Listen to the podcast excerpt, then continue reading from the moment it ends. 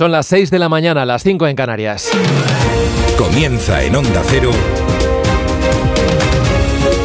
Más de uno. Con Miguel Ondarreta. ¿Qué tal? Buenos días, ¿cómo están? Es viernes, viernes 16 de febrero de 2024. Muchas nubes y cielos cubiertos todavía hoy con el paso de ese frente que está recorriendo la península y Baleares. Las precipitaciones afectarán al tercio nordeste, al País Vasco, al norte de Navarra. Habrá también algún chubasco en Galicia y ya por la tarde en Baleares.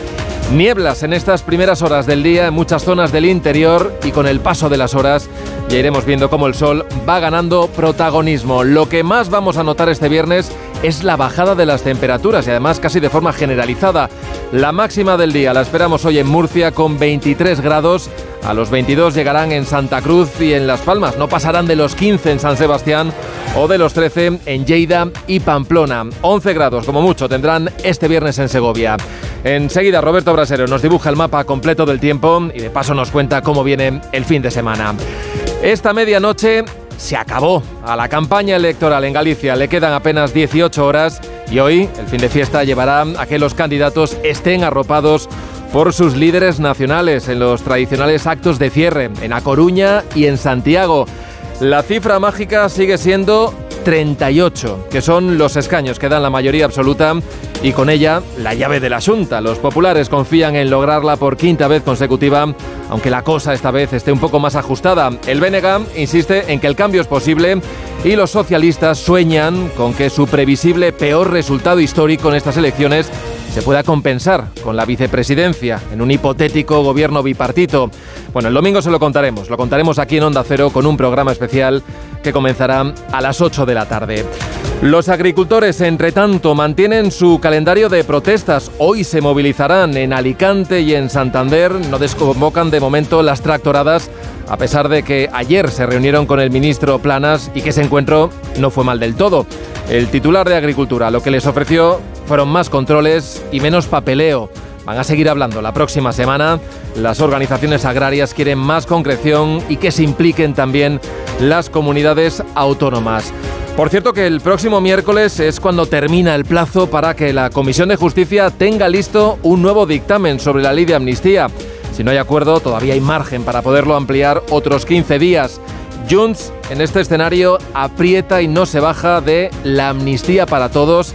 Esquerra le está pidiendo que no fuerce la máquina, que se quede con lo que hay, que ellos saben que si no entran ahora todos, pues siempre queda el comodín de los indultos. Y los socialistas de momento se aferran a eso que llaman discreción. Pasado el domingo ya iremos conociendo los detalles. Del exterior, caos en el sur de la franja de Gaza. El ejército israelí ha asaltado el mayor hospital que quedaba operativo, el hospital Al-Nasser de Han Yunis. Sostienen que podría acoger a miembros de Hamas y también algunos rehenes. Médicos Sin Fronteras lo que está denunciando es que en ese ataque hay numerosos muertos y heridos. Empieza el día y lo hace con estos sonidos. Él quiere un gobierno fuerte, por eso pido esa mayoría necesaria, abrumadora, esa mayoría absoluta. Saltaron todas esas alarmas no PP.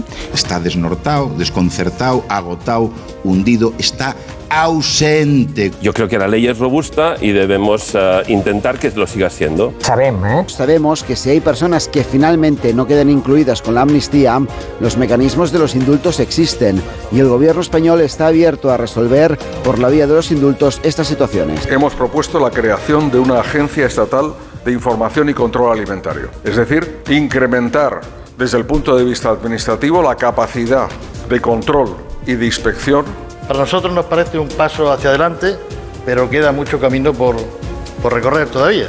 Se mantienen las movilizaciones hasta el día 26. Tenemos información de varias fuentes, incluidos de rehenes liberados, que indican que jamás mantuvo a rehenes en Han Yunis y que puede haber cuerpos de nuestros rehenes en las instalaciones del Hospital Nasser. Dirige Carlos Alsina. Dirección de sonido, Fran Montes. Producción David Gabás. 6 y 4, 5 y 4 en Canarias, una veintena de tractores se hicieron notar este jueves a las puertas del Ministerio de Agricultura en Madrid.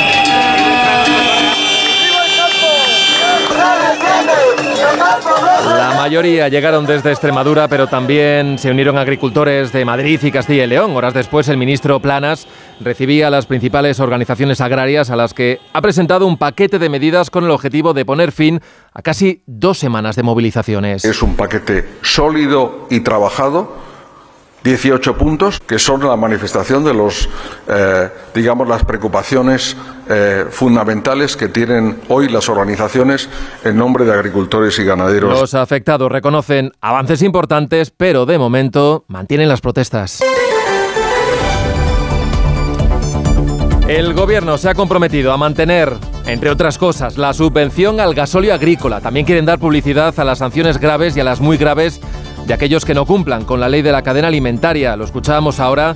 Se va a crear también una agencia estatal de información y de control alimentario para mejorar el control de los precios, decía el ministro, que va a estar en vigor pronto. Además, ese cuestionado cuaderno digital será voluntario. Bueno, más bien va a haber incentivos que se van a estudiar para promover su uso. Esta era una de las quejas más recurrentes en el sector, sobre todo por la complejidad de muchos trabajadores del campo que dicen que no están familiarizados con esta tecnología. Están insistiendo en pedir menos burocracia.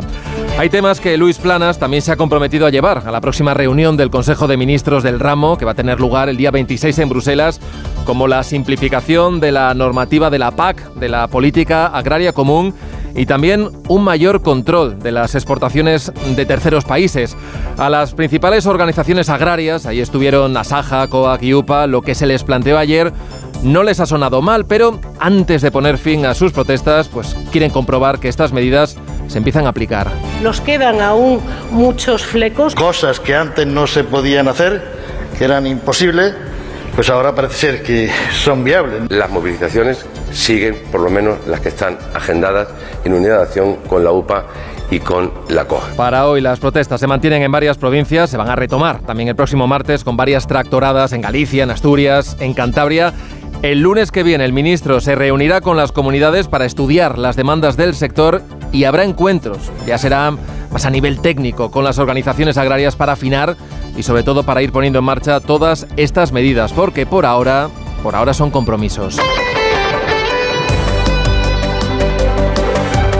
No les descubro nada si les repito que el domingo votan los gallegos y lo que se decide es quién estará al frente de la Junta después de cuatro legislaturas de mayorías absolutas encadenadas del PP. Así que la principal incógnita a estas horas, a estas horas finales de campaña, está en saber si los populares llegan o no a los 38 diputados, esos que necesitan para poder seguir gobernando. El candidato popular Alfonso Rueda, ayer en este programa, reconocía las dificultades, pero negaba que adelantar estas elecciones haya sido un error. Hoy cuenta la razón que en Génova hay cierta preocupación porque unos pocos votos de Vox puedan poner en riesgo esta mayoría. Anoche en Vigo, el candidato del PP, acompañado por la presidenta madrileña Díaz Ayuso, pedía el voto también a los socialistas desencantados. Yo quiero hacer un llamamiento a esos votantes socialistas desencantados, alucinados, descontentos, que no reconocen al que fue su partido de toda la vida. Este proyecto está utilizando estas elecciones para hundir a Galicia en el nacionalismo mediante un proyecto de desmembramiento de España que está perfectamente organizado desde la Moncloa. Muy nerviosos. Eh, ve la candidata del BNG, Ana Pontón, a los populares. Ese es el mensaje que más repite en sus últimos actos. Ayer se lo contó a nuestros compañeros de Onda Cero Galicia. Que saltaron todas esas alarmas no PP, que saben que cada día que pasa perden votos y que hay una mayoría que quiere abrir un tempo nuevo da mando Benega. Los socialistas, a los que todas las encuestas han venido situando en tercera posición, a lo que aspiran es a que la campanada la del Benega, para poder salvar así los muebles, mientras Gómez Besteiro pues arremete contra el candidato del PP. ¿Y ahora Rueda qué dice? Pues claro, estuvo con amnistía sí, Cataluña tal, y ahora está desconcertado, está desnortado, desconcertado, agotado. Le acompañó anoche en A Coruña el presidente del gobierno más interesado en poner en el centro de la diana a Feijó por su supuesto giro sobre la amnistía y los indultos.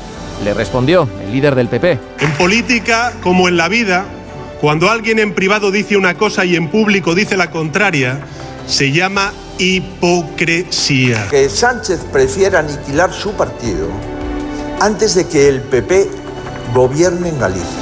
El desenlace este próximo domingo. Y ya cuando sepamos quién gana o quién pierde, o más bien quién gobierna y quién se queda fuera de la Junta de Galicia, iremos conociendo cómo queda la ley de amnistía, esa que sigue varada en la Comisión de Justicia del Congreso. Ayer el conseller de Derechos Sociales de la Generalitat, Carlas Campuzano, bien conocido por cierto por el tiempo que pasó en el Congreso como diputado, entonces de la extinta Convergencia y Unión, ahora Campuzano, que no tiene carnet de ningún partido, pero que está dentro del gobierno catalán, gobierno de Esquerra. Bueno, ayer Campuzano le contó en televisión española que el gobierno, el gobierno socialista, el de Moncloa, estaría dispuesto a aprobar una segunda ronda de indultos para aquellas personas a las que no se pudieran beneficiar ahora de la amnistía. I per altra banda, sabem eh, que si hi ha persones que finalment no queden eh, incloses amb l'amnistia, els mecanismes del d'indults existeixen i el govern espanyol està obert. El gobierno está abierto, decía Campuzano. Claro que en ese caso hipotético de un indulto a Puigdemont, pues primero tendría que ser juzgado y condenado. De ahí que este planteamiento al número 2 de Junts, a Jordi Turul, pues no le haga ninguna gracia. Si su opinión es apoyar más al PSOE que al independentismo, es su opinión. Lo respetamos, pero no lo compartimos. Por eso supongo que estamos en dos espacios políticos diferentes. Supongo que estamos en dos espacios políticos diferentes. En este punto, desde el PSOE no desmienten nada, mientras que en Esquerra, según cuenta hoy La Vanguardia, lo que aumenta es la inquietud porque no hay avances en las negociaciones entre los independentistas, en concreto entre Junts y los socialistas, así que presionan a Junts para que voten sí o sí a favor de la ley de amnistía tal y como está. Más de uno en Onda Cero. Donde Alsina. A las 6 y 11, 5 y 11 en Canarias echamos ya un primer vistazo a la prensa, portadas que llevan estos titulares. La razón especula, lo contamos ahora, sobre lo que podría pasar el domingo en las elecciones y la lectura que se haría desde el Partido Popular si las cosas no van bien. Titular, Génova, si el PP pierde la Junta, será por Abascal. Bueno, en el mundo llevan hoy una entrevista al candidato popular, presidente de la Junta, Alfonso Rueda, destacan este entrecomillado, el BNG es radicalidad. Sin el PP habría una Galicia muy distinta. Titular del país, Israel y Líbano cruzan ataques en su mayor escalada de la guerra. ABC cuenta que un juez novato asumirá el narcocrimen de Barbate. En la vanguardia leemos que Putin interrumpe, no, irrumpe en la precampaña de Estados Unidos con su apoyo a Biden y en el periódico de España hablan de los problemas en el sector primario, dice que el campo mantiene el pulso pese a las nuevas medidas de planas. En la prensa digital, el confidencial, Feijó convoca a sus varones el martes para cerrar filas pase lo que pase en Galicia. En el español cuentan que el PSOE alega tecnicismos para rechazar en la Unión Europea que ser guardia civil o policía sea una profesión de riesgo. Y el diario.es cuenta esta historia. Cuenta que la ONU exige a España que acoja a un niño migrante de 14 años abandonado en Madrid en la calle desde hace cuatro días.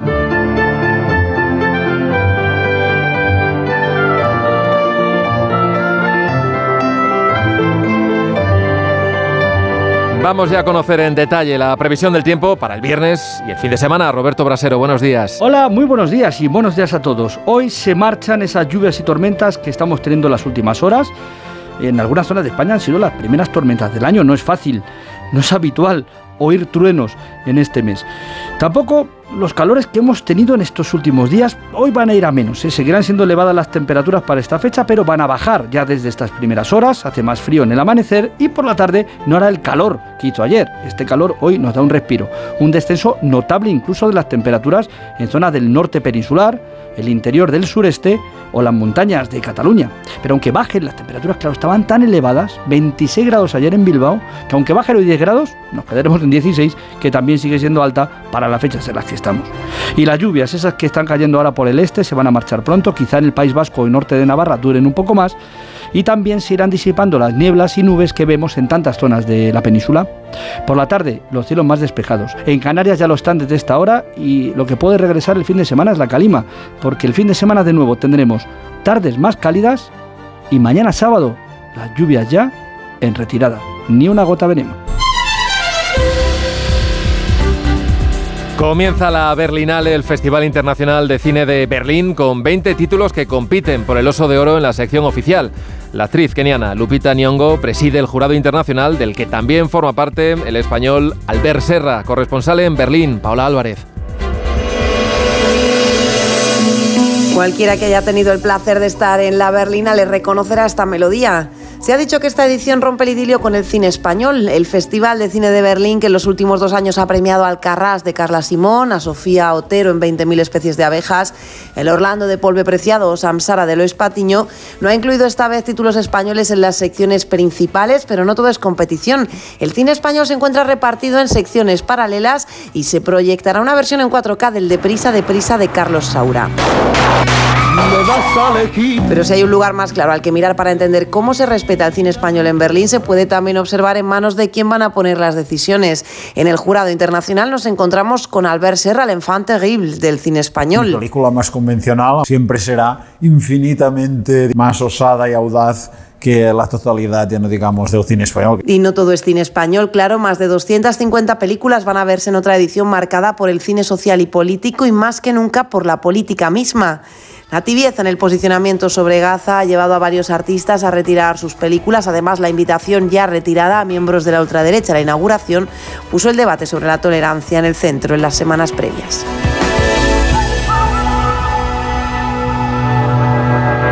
Más de uno. En Onda Cero. ¿Te lo digo o te lo cuento? Te lo digo. No me dejas escoger el taller que yo quiera. Te lo cuento. Yo me voy a la mutua. Vente a la Mutua y además de elegir el taller que quieras, te bajamos el precio de tus seguros, sea cual sea. Llama al 91 555 5555. Te lo digo, te lo cuento. Vente a la Mutua. Condiciones en Mutua.es. Su alarma de Securitas Direct ha sido desconectada. Anda, si te has puesto alarma. ¿Qué tal? La verdad que muy contenta. Como me paso casi todo el día fuera de casa trabajando, así me quedo mucho más tranquila. Si llego a saber antes lo que cuesta, me lo hubiera puesto antes. Protege tu hogar frente a robos y ocupaciones con la alarma de Securitas Direct. Llama ahora al 900-272-272. Más de uno con Miguel Ondarreta. Donde Alsina.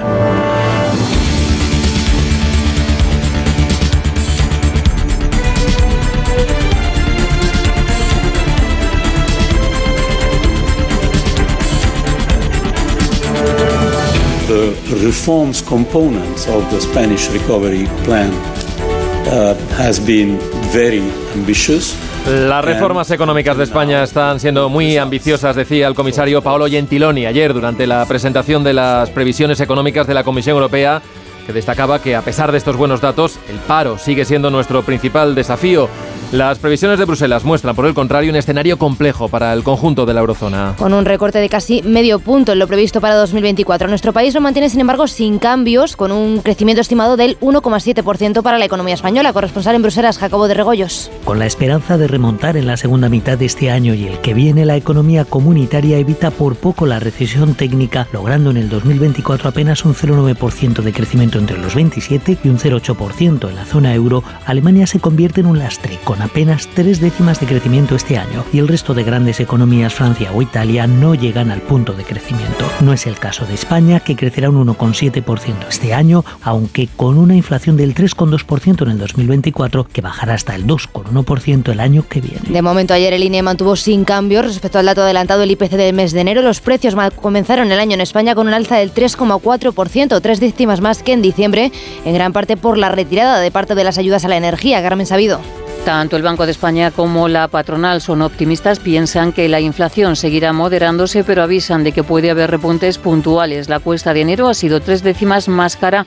que en el pasado mes de diciembre, como consecuencia de los precios de la electricidad y la retirada parcial de las bonificaciones del IVA. La mayor subida ha sido para el aceite de oliva. Hemos pagado un 63% más. La Organización de Consumidores denuncia que las familias se han empobrecido un 10% en los últimos tres años. 6 y 19, 5 y 19 en Canarias, policías y guardias civiles de toda España tienen previstas este viernes concentraciones frente a las delegaciones y subdelegaciones del gobierno. Están convocadas por la plataforma por una jubilación digna y la plena equiparación. Pedirán al Ministerio del Interior mejoras salariales, pero también que se le reconozca como profesión de riesgo con singularidad los compañeros destinados en el campo de Gibraltar. Para que se mejoren las condiciones de estos agentes, especialmente tras la muerte arrollados por una narcolancha, hará hoy una semana de los guardias civiles Miguel Ángel González y David Pérez, a los que se recordará hoy al inicio de esas concentraciones con un minuto de silencio. Ayer en el municipio gaditano de San Roque, un hombre fue detenido tras embestir a un coche de la Guardia Civil cuando fue descubierto con un alijo de tabaco de contrabando. Redacción en Andalucía, Jaime Castilla. Es la muestra, explican desde la Guardia Civil, de cómo ha aumentado la violencia en la zona de las mafias de la droga, el tráfico de personas o el contrabando de tabaco. Este último era el caso de este conductor que embestía con su coche cargado de cigarrillos ilegales a un vehículo de la Benemérita en un control en el municipio gaditano de San Roque. Posteriormente se dio a la fuga y se tiró al agua en un muelle cercano donde fue arrestado. IDF Special Forces were compelled to operate in the Nasser hospital to fulfill our mission. El portavoz de las Fuerzas de Defensa de Israel confirmaba ayer que sus tropas han entrado en el hospital Nasser de Han Yunis en Gaza, donde según el gobierno de Netanyahu Hamas mantiene cautivos rehenes y también cadáveres. Es el hospital más grande del sur de la franja e Israel dice haber detenido a varios sospechosos. Naciones Unidas ha condenado esta incursión argumentando que los hospitales deben ser un lugar libre de combate. Israel coordina estos ataques con otras dos acciones, los bombardeos en el Líbano, supuestamente contra la milicia Hezbollah, y la preparación de la ofensiva en Rafah. Ante esa previsión del ataque, según cuenta la CNN, Egipto está construyendo un gran muro de varios kilómetros en la frontera con esta ciudad en la que se refugian miles de personas. El presidente estadounidense Joe Biden le ha reiterado esta noche a Netanyahu en una llamada que esta operación militar no debería llevarse a cabo sin un plan creíble para garantizar la seguridad y el apoyo a los civiles.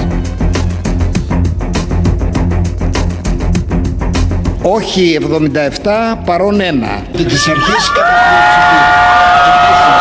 Es el ambiente de felicidad en las calles de Atenas mientras observaban en una pantalla cómo el Parlamento de Grecia votaba a favor de legalizar el matrimonio igualitario en contra de la oposición defendida estos meses por la Iglesia Ortodoxa, que es muy influyente en este país. El primer ministro, el conservador Mitsotakis, ha dicho que es un día histórico con un nuevo puente de convivencia entre ciudadanos libres. Jorge Infer. Con una holgada mayoría, Grecia se convierte en el primer país ortodoxo del mundo en legalizar el matrimonio homosexual. Además de ello, este cambio legal también regula la precaria situación en la que se encontraban muchos hijos de progenitores homosexuales, ya que hasta ahora solo se le reconocían los derechos sobre los menores a uno de los miembros de la pareja. Ayer se presentó la vigésimo séptima edición del Festival de Cine de Málaga, que se celebrará en la ciudad del 1 al 10 de marzo. Será un año más un punto de encuentro de lo mejor del audiovisual español, con la presentación de 250 estrenos. Jessica de Jesús. Tres películas con el sello A3 Media aterrizan en el festival. La aventura y la fantasía con Dragon Keeper, dirigida por Salvador Simó. La comedia de la mano de la familia Benetton, dirigida por Joaquín Mazón y con Leo Harlem y el Langui como protagonistas. Y una comedia musical desenfadada, Disco Ibiza Locomía, con Blanca Suárez o Jaime Llorente y dirigida por Kiko Maillo. Además, A3 Media Televisión presentará en Málaga Eva y Nicón, una serie protagonizada por Belén Rueda e Iva Bouk y Un Nuevo Amanecer interpretada por Yolanda Ramos. Más de uno.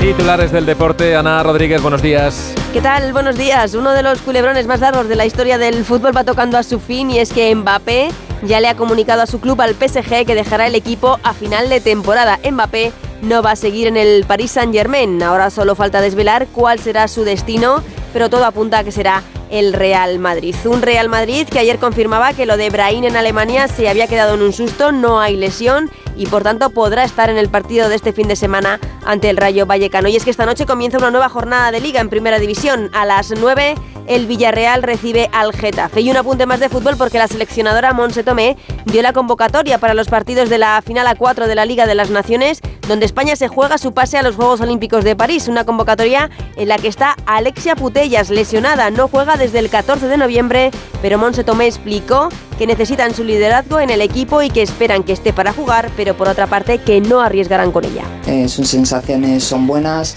ella está haciendo su trabajo de redactación bueno, eh, tenemos la comunicación diaria y esa información la tenemos.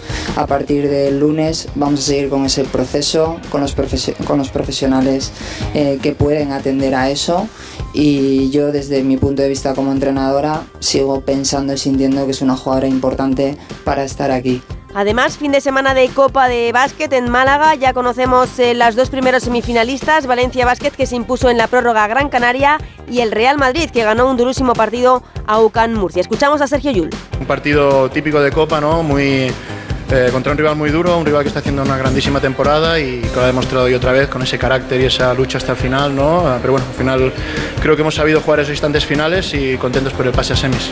Hoy se cierran estos cuartos de final de la Copa. A las 6 derby entre Barça y Manresa. A las 9 el actual campeón y anfitrión Unicaja se mide a Lenovo Tenerife. Y por último en tenis, torneo de Buenos Aires, debut y victoria de Alcaraz en dos sets ante Carabel.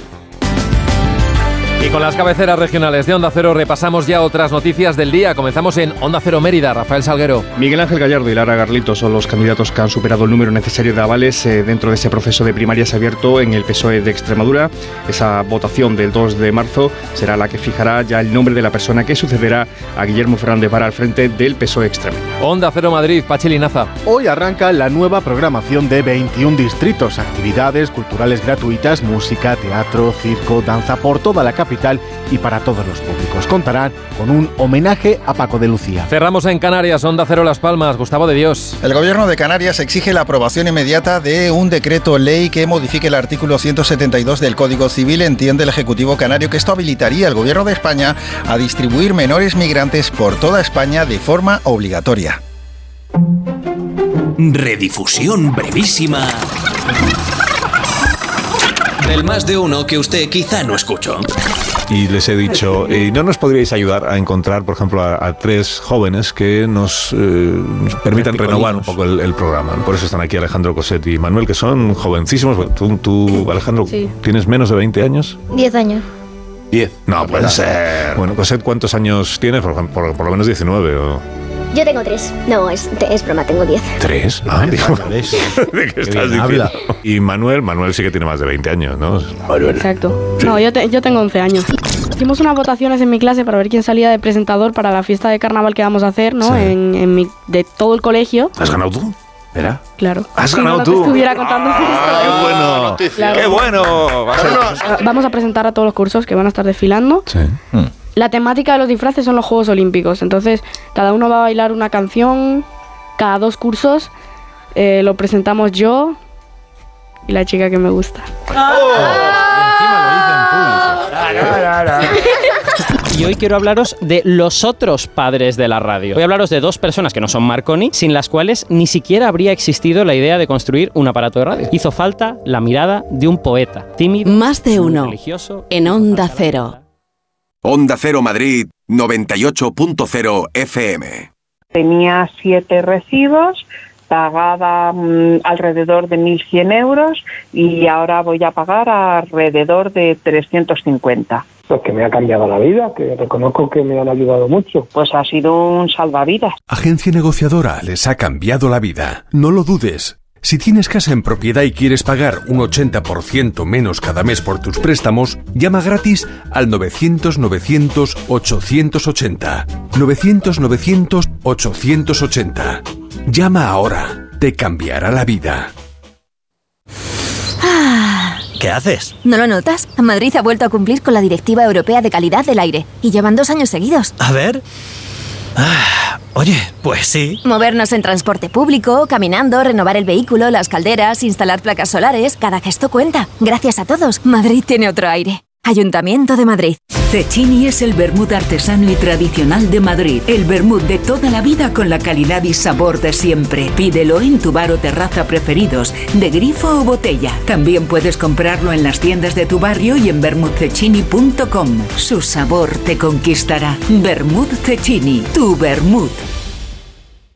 Muebles Adama. Renovar sus muebles es renovar su vida. Venga a conocernos y le sorprenderá todo lo que podemos hacer por usted. La más amplia variedad de muebles de calidad y diseño a un precio increíble. Muebles Adama. Ver a la calle General Ricardo 190 o entra en mueblesadama.com.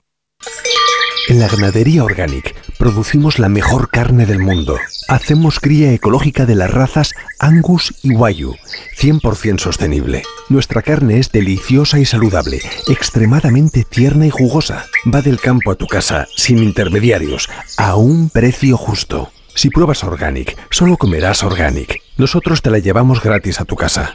Haz tu pedido en el 910-2010, 910-2010 o carneorganic.com. Organic, la mejor carne del mundo. ¿Te preocupa el futuro de tus hijos? Ayúdales a dominar las matemáticas y la comprensión lectora. Ser buenos en matemáticas, leer y escribir bien y desarrollar el pensamiento crítico son claves para el éxito académico. El método Smartick es tu solución. Entra en smartick.com y pruébalo gratis. Llega a Madrid Peter el Musical by Theater Properties, la superproducción familiar más aclamada de la historia. Más de 20 artistas, vuelos, efectos especiales y la última tecnología teatral para recrear la magia de esta aventura inolvidable. Peter el Musical, a partir del 22 de febrero en el Teatro Alcázar de Madrid. Entradas a la venta y más información en peterelmusical.com. Son las seis y media, las cinco y media en Canarias.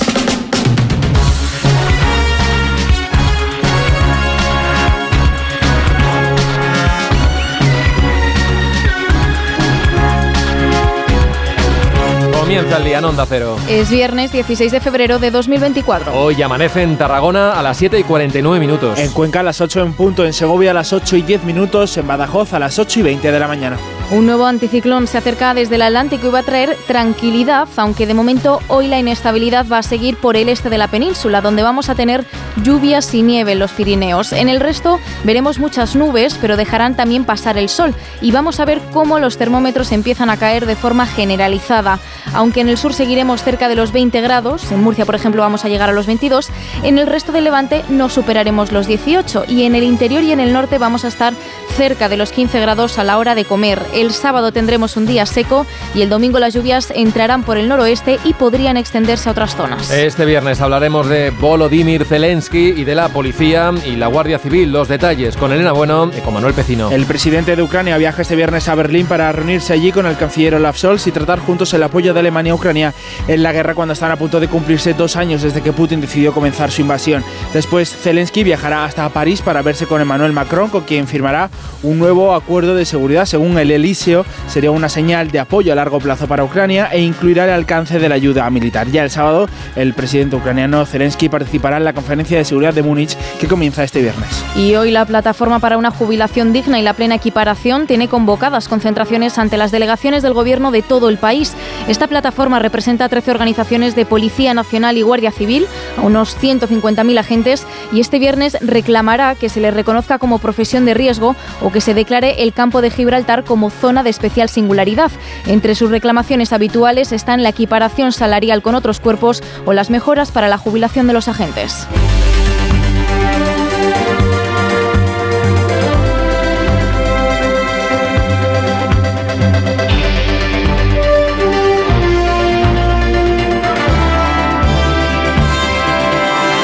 Es muy complicado, aspirar a una mayoría absoluta, yo nunca lo he ocultado, eso es lo que necesitamos para gobernar, siempre da lugar, sobre todo los últimos días, cuando ya nos están publicando encuestas, cuando hay muchas especulaciones, cuando se acerca el día de la verdad, eh, parece que todo es más complicado, pero sinceramente yo creo que hemos hecho una buena campaña y no creo que haya nada que haya influido decisivamente en ese sentido y mucho menos de manera negativa. Confía Alfonso Rueda en poder seguir gobernando en Galicia, lo decía ayer en este programa, hoy es el último día de campaña antes de las elecciones del domingo y el Partido Popular lucha por mantener esa mayoría absoluta que hace unos meses, cuando se adelantaron las elecciones, creían tener asegurada. Al inicio de la campaña las encuestas le daban a Rueda incluso mejor resultado del que obtuvo Feijo hace casi cuatro años, pero semanas después la intención de voto ha caído e incluso los trackings internos del PP ya contemplan la opción de que se queden solo con los 38 diputados que marca la mayoría absoluta, mientras el BNG, que ha sido el más beneficiado en esta campaña, y el Partido Socialista confían en movilizar el voto el próximo domingo. Onda Cero Santiago, Marta Rodríguez. Las caravanas electorales a punto de parar después de miles de kilómetros y cientos de actos. Alfonso Rueda, candidato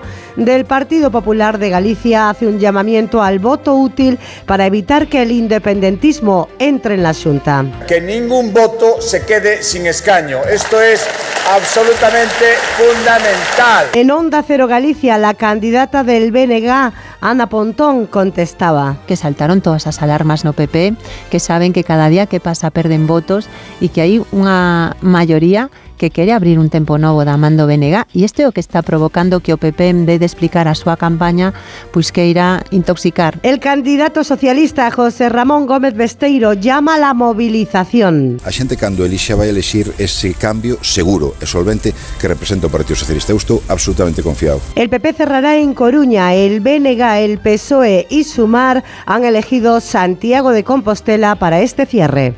El periódico La Razón publica hoy que el PP teme que en Galicia ocurra lo mismo que en Girona en las pasadas generales. Allí el partido se quedó a pocos votos de conseguir el último escaño, mientras que Vox no obtuvo ninguno porque no llegó al 5% de los votos. Dice el entrecomillado de este diario que si el PP pierde la asunta será por Abascal.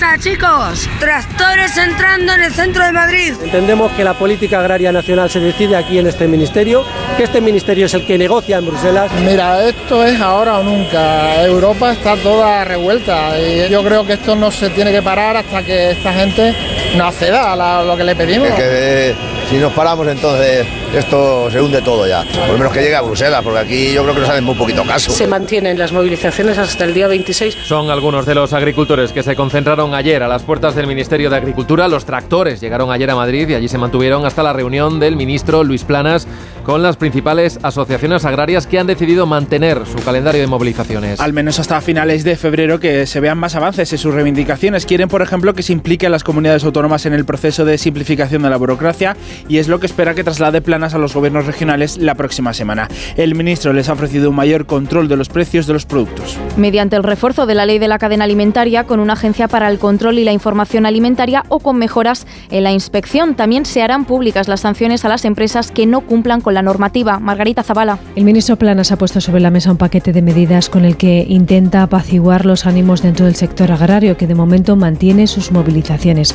Muchas de estas medidas no dependen del gobierno de Pedro Sánchez, sino de Bruselas, con quien hay que negociar, pero otras sí, como la de conseguir que se aplique mejor la ley de la cadena alimentaria. Hemos propuesto la creación de una agencia estatal de información y control alimentario. Es decir, incrementar desde el punto de vista administrativo la capacidad de control y de inspección del Ministerio de Agricultura, Pesca y Alimentación. El ministro se va a reunir el lunes con las comunidades autónomas a las que recuerda que también tienen su responsabilidad dentro de la situación de los agricultores y ganaderos.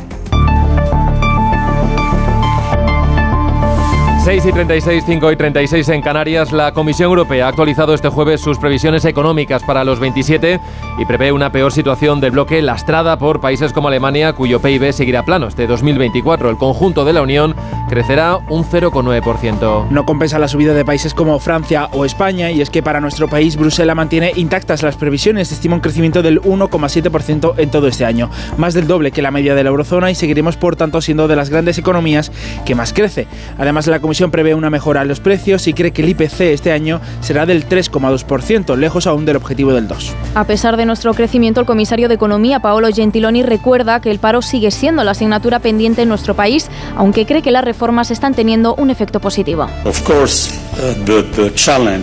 Por supuesto que el desafío para España es muy grande en cuestión de empleo, pero también hay que reconocer que se ha progresado, en parte debido al compromiso del Gobierno con las reformas que hasta ahora creo que han dado buenos resultados.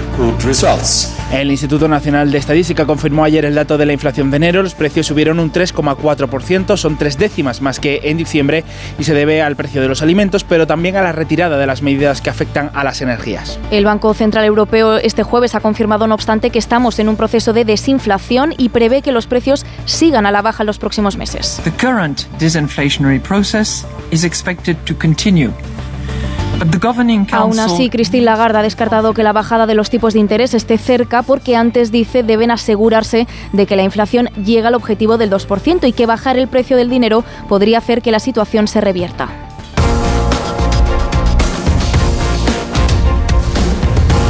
Se ha redactado de este modo para cubrir a todo el mundo. Yo creo que la ley es robusta y debemos eh, intentar que lo siga siendo. ¿Qué piensa, por tanto, el líder de Esquerra Republicana de Cataluña del no de Puigdemont? Que es un error eh, manifiesto. Debería aprobarse esta ley y sí, ah, hay que hacer algo más, pues haremos algo más, como hemos hecho hasta ahora. Oriol Junquera reprocha a Junts que esté ralentizando la aprobación de la ley de amnistía. Ayer en la sexta decía que la proposición de ley, tal y como está, cubre a todo el mundo, pero si no su mismo partido propone otra solución, que el gobierno indulte a quienes no se pueda amnistiar. Ignacio Jarillo. La ley de amnistía sigue enquistada, al menos de cara a la galería, mientras el PSOE mantiene que no puede hacer más concesiones a Junts per Cataluña y estos insisten en que tal y como está redactada no sirve. Y mientras se acerca la fecha de la Comisión de Justicia, un ex colega de Puigdemont y todavía conseller de la Generalitat, Carles Campuzano, aseguraba ayer en La Española que el gobierno se abre ahora a indultar a quien no pueda amnistiar. Y el gobierno español está obert per la via també dels indults si convé aquestes, aquestes situacions. La fórmula, igual que la de reformar la ley de enjuiciamiento criminal, tampoco gusta a los Puigdemont, que siguen en sus 13, aunque Yolanda Díaz... Sí, esta misma semana, sí. Hago del diálogo mi forma de hacer política. Insiste en que ella también intenta convencer al expresidente. Tenemos información de varias fuentes, incluidos de rehenes liberados, que indican que jamás mantuvo a rehenes en Han Yunis y que puede haber cuerpos de nuestros rehenes en las instalaciones del Hospital Nasser. Es el portavoz del ejército israelí que empieza a justificar los ataques en el sur de la Franja de Gaza y a los hospitales de la zona. Asegura que deben atacarlos porque hay terroristas que se esconden en estos centros y porque ahí también están algunos de los rehenes que siguen en manos de Hamas. Las tropas ya han empezado a entrar y Naciones Unidas condena los ataques alegando que los hospitales deben quedar fuera del conflicto. La presión internacional no deja de crecer en torno a Netanyahu, pero de momento está teniendo poco efecto sobre el primer ministro israelí que sigue preparando su operación en Rafah. Asunción Salvador. Canadá, Nueva Zelanda y Australia se han sumado a quienes exigen a Israel un alto el fuego humanitario y que evite la incursión terrestre en Rafah. La comunidad internacional teme un éxodo masivo y forzado de palestinos desde ese punto del sur de Gaza hacia Egipto que ya advierte de que su paciencia tiene un límite. Y mientras, Bruselas ha empezado a estudiar la petición conjunta de Sánchez y su homólogo irlandés para que se considere la posible suspensión del acuerdo de asociación con Israel. Josep Burrell. Estamos estudiando y pronto les podré decir algo al respecto, pero no aquí y ahora. Y en las últimas horas Israel ha centrado sus ataques en el hospital Nasser en Han Yunis, obligando a huir a pacientes y al personal sanitario que denuncia que en su interior quedan cuerpos en descomposición de bebés a los que no pudieron atender por falta de medios. Israel cree que jamás esconde en ese hospital los cadáveres de algunos de los rehenes secuestrados. Miguel Ondarreta, más de uno, donde Alsina.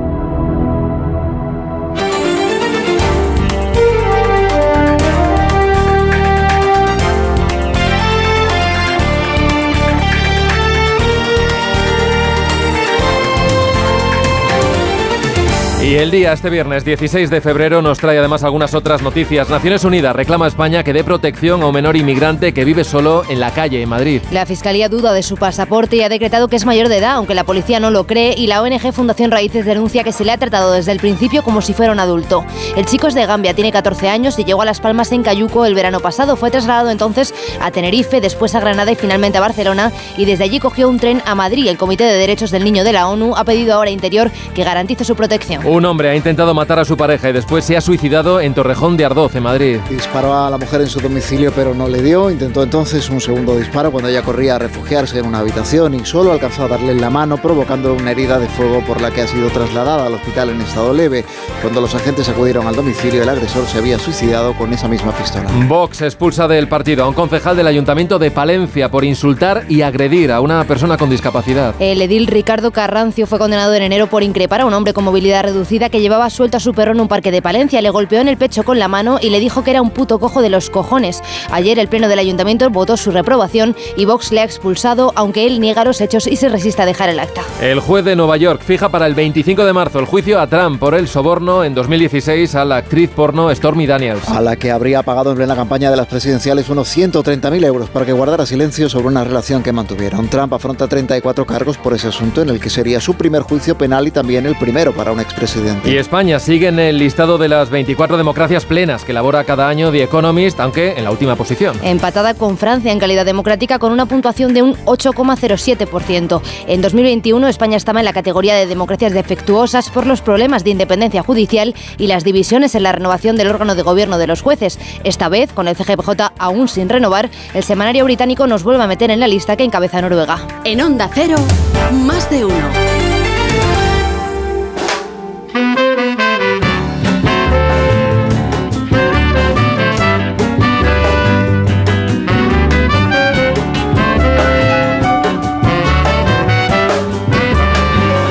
Esta hora 6.43, 5.43 en Canarias. Echamos la vista atrás, miramos ya por el retrovisor de Elena Bueno. Buenos días. Buenos días, Miguel. Porque hace 83 inviernos, un día como hoy. Bomberos municipales y yo, fuego de consideración en la calle de Cádiz. Señores, nuestros transmisores de radio no funcionan. Las líneas telefónicas están interceptadas. Nos encontramos aislados, pero hay que luchar. El 16 de febrero de 1941, un incendio declarado en el centro de Santander arrasó casi por completo el casco histórico de la capital cántabra. El origen fue una chimenea, pero el temporal de viento sur que azotaba la ciudad, con rachas de hasta 140 kilómetros por hora, propagó a toda velocidad las llamas que ardieron durante tres días. El fuego devoró el casco histórico, donde se concentraban el 90% de los comercios, destruyó 400 edificios, incluida la catedral, y dejó sin casa a más de 10.000 personas. La única víctima mortal, eso sí, fue un bombero, Julián Sánchez.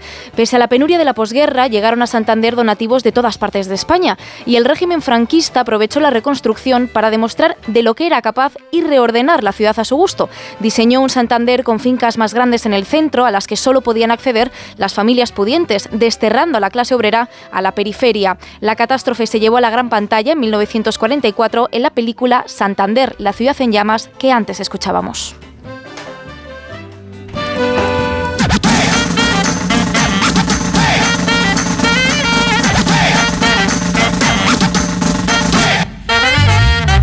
Y es el momento de conocer ya la historia de una nueva canción. Sara Iturbide, ¿qué tal? Buenos días. Buenos días, Miguel. Hoy te traigo un tema de Bebe Rexa colaborando con Dolly Parton, con la que siempre había soñado grabar un tema. Cumplió su sueño con Estaciones, Seasons.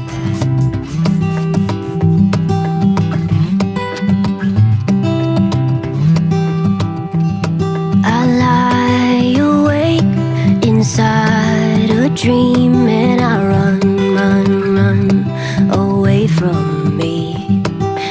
La inspiración para Seasons llegó cuando Bebe Rexa comenzó a trabajar en el disco y se vio a sí misma tocando una y otra vez una canción de Fleetwood Mac que se llama Landslide cuya letra habla sobre el paso del tiempo y los desafíos de envejecer.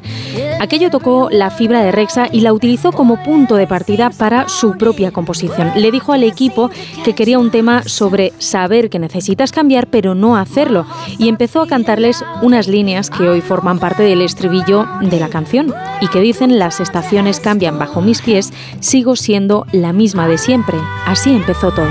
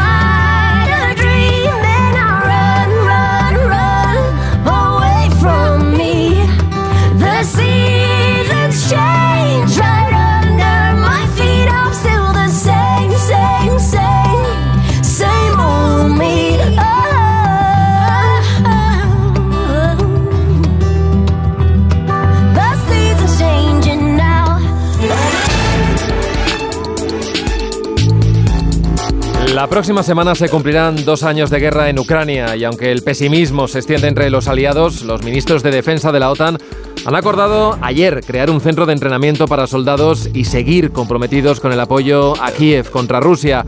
Hoy en nuestra versión extendida profundizamos un poco más en la evolución de este conflicto enquistado.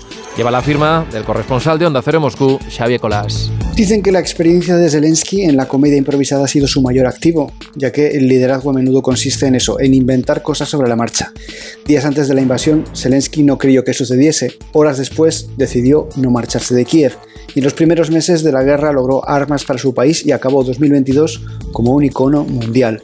Hoy los discursos de Zelensky ante audiencias extranjeras ya no son novedosos y las victorias decisivas en el campo de batalla han dado paso a un conflicto congelado. Ahora Zelensky tiene que ganarse a los republicanos que buscan recortar la ayuda y atraerse a los europeos otra vez como posible sustitutivo del tío Sam. La línea del frente de mil kilómetros apenas se ha movido en más de un año. El presidente ucraniano ha tenido que sacrificar una ficha, el demasiado popular Valery Zaluzny.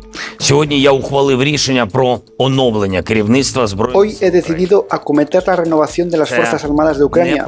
Esto no va de apellidos, tampoco va sobre política, sino sobre cómo gestionamos el ejército. Pero estos cambios no garantizan resultados. El nuevo jefe al mando del ejército de Ucrania, Alexander Sisky, dice que la situación en el frente es extremadamente difícil por los retrasos en la ayuda militar estadounidense. Rusia espera la llegada de Trump y arroja hombres en Avdivka muriendo a una ratio de 10 contra 1. Pero Moscú aún así tiene muchos más en la reserva. Kiev ha logrado, eso sí, notables éxitos en el Mar Negro. Allí mantiene a los rusos lejos de sus costas. En Ucrania hay fatiga por la guerra, pero no existe el pánico de 2022. 4 millones y medio de ucranianos han vuelto al país, según datos de la ONU pero las fuerzas ucranianas están a la defensiva después de la fallida contraofensiva del año pasado. Hay informes de que las tropas ucranianas están racionando o incluso que se están quedando sin municiones en el frente, mientras Putin cree tener todo el tiempo del mundo. En contra de los augurios de las sanciones, el país ha crecido al 3,6%. La represión en casa tiene amordazada a todas las voces críticas y el líder ruso se eternizará el mes que viene en unas elecciones con rivales de adorno. Hasta 2030 o incluso 2036 puede permanecer en el Kremlin, un tercio de siglo en el poder. Más de uno. En Onda Cero. Que sorte tiveches, o golpe non radiador, sae chapa. Con el seguro de coche de línea directa no solo te ahorras una pasta, sino que además puedes escoger el taller que quieras aquí o en las Rías Baixas. Y si eliges taller colaborador, también tienes coche de sustitución garantizado y servicio de recogida y entrega. Cámbiate ahora y te bajamos el precio de tu seguro de coche, sí o sí. Ven directo a lineadirecta.com o llama al 917-700-700. El valor de ser directo. Consulta condiciones. ¡Begoña! Si me pongo así es por tu culpa. Porque me estás mintiendo, reconócelo. Hay otro hombre. Andrés de la Reina para servirle. Cuando le vi, debí imaginar que era mi cuñado. Sueños de libertad. Gran estreno. El domingo 25 de febrero a las 10 de la noche en Antena 3. La tele abierta. Se acerca Semana Santa y en Viajes El Corte Inglés convertimos los pequeños momentos en grandes experiencias, porque viajar es la mejor forma de conectar con lo que más te gusta. Aprovecha las salidas especiales por Europa con Canac y New Blue. Nuestro continente está lleno de tesoros históricos. Viaja a Praga, Roma, Dubrovnik o descubre la Toscana y además consigue grandes ventajas. Reserva ya sin gastos de cancelación y si encuentras un precio mejor, te lo igualamos. Consulta condiciones en Viajes El Corte Inglés. Tenía siete recibos, pagaba mm, alrededor de 1.100 euros y ahora voy a pagar alrededor de 350. Pues que me ha cambiado la vida, que reconozco que me han ayudado mucho. Pues ha sido un salvavidas. Agencia negociadora les ha cambiado la vida. No lo dudes. Si tienes casa en propiedad y quieres pagar un 80% menos cada mes por tus préstamos, llama gratis al 900-900-880. 900-900-880. Llama ahora. Te cambiará la vida. Su alarma de Securitas Direct ha sido desconectada. Anda, si te has puesto alarma. ¿Qué tal? La verdad que muy contenta. Como me paso casi todo el día fuera de casa trabajando, así me quedo mucho más tranquila. Si llego a saber antes lo que cuesta, me lo hubiera puesto antes. Protege tu hogar frente a robos y ocupaciones con la alarma de Securitas Direct. Llama ahora al 900-272-272. Cariño, vamos a cambiarnos al plan estable verde de Iberdrola, que paga siempre lo mismo por la luz, todos los días, todas las horas, durante cinco años, pase lo que pase. Interrumpimos la emisión por una noticia de última hora. Nos están invadiendo los extraterrestres. Pase lo que pase. Pase lo que pase. Y ahora, además, llévate 100 euros con el plan estable verde de Iberdrola. Contrátalo ya llamando al 924 24 24 o en iberdrola.es. Consulta condiciones en la página web. Iberdrola, por ti, por el planeta. Empresa patrocinadora del equipo paralímpico español. Soy de legalitas porque a veces pasan cosas que no te esperas. Como cuando tuve aquel accidente y lograron que me indemnizaran. O cuando me hicieron unas quemaduras en la depilación láser y me ayudaron a ganar mi reclamación. Hazte de legalitas en el 900 661 y siente el poder de contar con un abogado siempre que lo necesites. Y ahora, por ser oyente de Onda Cero, ahórrate un mes el primer año. Sobrevolamos a las 6.53, 5.53 en Canarias, la prensa internacional, Vélez. En Estados Unidos, el New York Times, la Casa Blanca choca con la justicia a cuenta del informe del fiscal especial. Varias cartas muestran un intercambio malhumorado respecto de si el Departamento de Justicia ha violado sus propias directrices al publicar un informe con comentarios que hablan mal del presidente Biden. El Washington Post dice que los abogados de Biden rechazan el informe y que las cartas dejan al descubierto una lucha con ese Departamento de Justicia. En Alemania, Darte Spiegel, el poder de la desesperación en su gira por Europa, el presidente ucraniano Zelensky pide más ayuda a sus aliados también a Berlín. Y esto otro, Alemania, a la cola de la eurozona. En Francia, Liberación, la libertad de los ucranianos de Kiev a Kharkov, de Leópolis a la línea del frente, un número especial sobre un país maltrecho, pero todavía en pie dos años después del inicio de la invasión rusa en Reino Unido, Daily Mirror, Recession, el plan de recuperación de Rishi Sunak falla.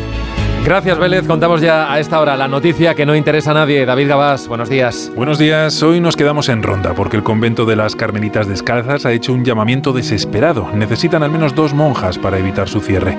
Esto es porque el Vaticano exige un mínimo que hasta ahora no se cumple. Para mantener el convento abierto deben ser al menos seis monjas y ahora mismo son cuatro.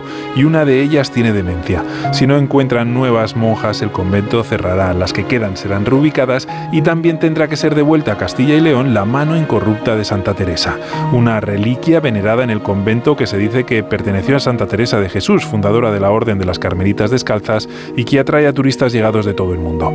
Tras el estallido de la Guerra Civil, los republicanos se hicieron con la reliquia, que más tarde pasó a manos de las tropas franquistas. De hecho, en 1937 Franco consiguió autorización para conservar la mano en la capilla del Palacio del Pardo.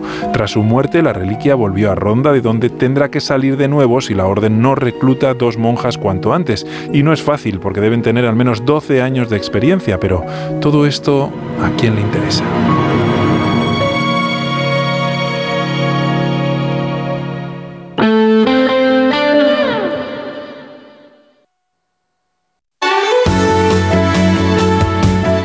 .0 FM, Onda Cero, Madrid.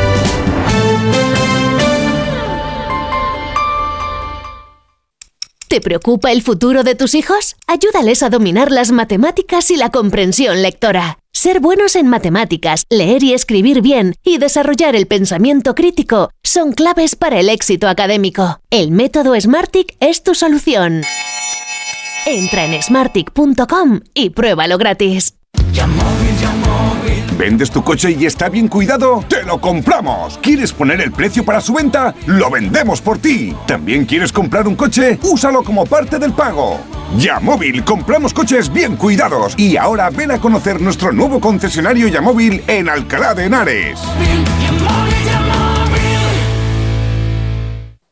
Ahora más que nunca es el momento de recurrir a los profesionales de limpiezas Leticia, expertos en limpieza y desinfección de todo tipo de superficies desde 1990. Un servicio profesional y eficaz con soluciones a medida para eliminar todo tipo de virus, bacterias y hongos. Entre en limpiezasLeticia.net o llame al 91 681 3558. Ahora más que nunca, limpiezas Leticia. Vaya cara, Lucía. ¿Qué te pasa? Tengo un problema. Necesito a alguien que cuide de mi padre y no sé por dónde empezar. ¿Por qué no hablas con Depenker? ¿Depenqué? Depencare, con C de cariño. Ellos se encargan de todo para que tengas el cuidador ideal. Llámales al 91 091 35 66.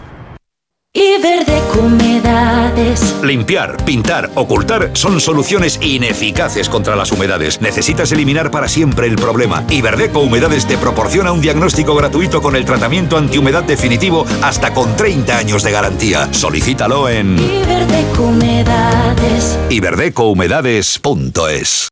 Solucionesconhipoteca.com. Préstamos desde 10.000 hasta 3 millones de euros. ¿Necesita liquidez? ¿Necesita dinero hasta la venta de su casa? ¿Necesita un préstamo para cancelar deudas o un embargo? Solucionesconhipoteca.com.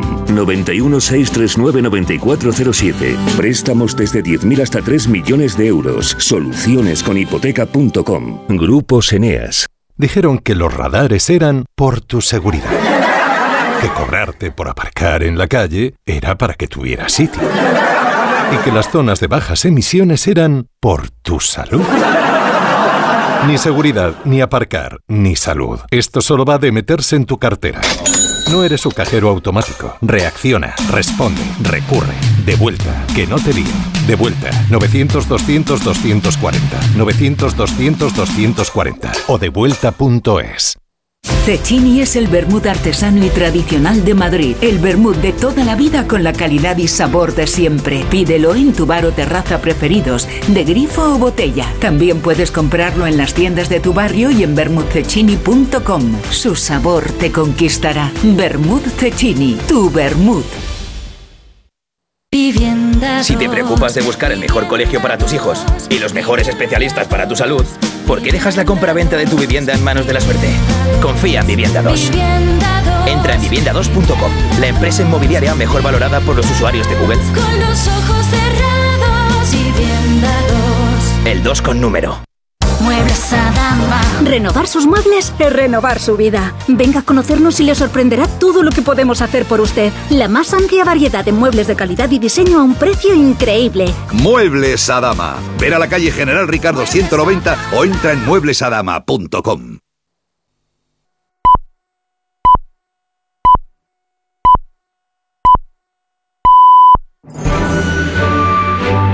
Más de uno en Onda Cero.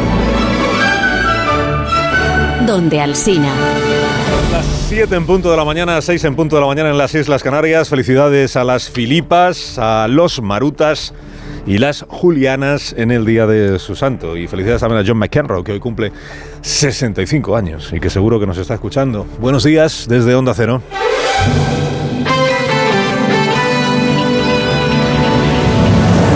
Dirección de sonido, Fran Montes. Producción, María Jesús Moreno y David Gabás.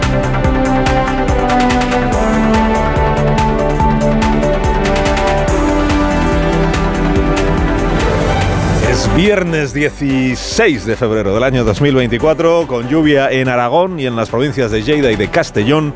Echa a andar este nuevo día que trae más nubes que claros, por la mañana al menos, y luego por la tarde tendremos más sol que nubes en casi todo el país. Bajan las temperaturas en el centro y en el norte. Estrenamos la mañana con 11 grados en Bilbao, tenemos 7 en Sigüenza, 5 grados ahora mismo en Baza.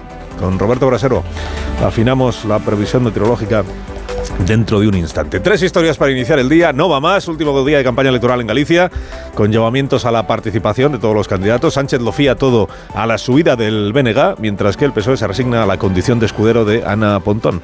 Rueda y Feijó quieren pensar que esta vez sus encuestas sí van a coincidir con el resultado y que tendrán por tanto mayoría absoluta, aunque sea por los pelos.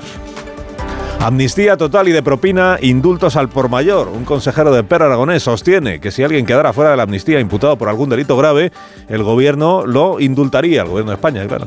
Arrecia la presión del PSOE y de Esquerra sobre Junts para que acepte la ley de amnistía tal como está, luego ya se irá viendo qué otros apaños hay que hacer. Y los tractores en el Ministerio, Planas, recibió a las organizaciones agrarias, les ofreció controlar más los precios y resolver o agilizar la burocracia. Las asociaciones lo ven como un punto de partida pero que no les ha llevado aún a desconvocar las movilizaciones. Hoy tenemos protestas de nuevo en varias provincias. Lo primero es que ya se acaba, ca- casi todo lo que empieza se acaba, no todo, ¿eh? pero casi todo lo que empieza en algún momento termina. Y ya llegamos a la última jornada de campaña electoral en Galicia, mañana el día de reflexión, es un día tan bonito en el que los candidatos pues se dejan ver eh, haciendo deporte, eh, paseando con la familia, leyendo un libro, en fin, todo eso que se supone que no han tenido tiempo de hacer durante la campaña electoral. Los, dirigentes políticos deberán explicarnos cómo concilian ¿no?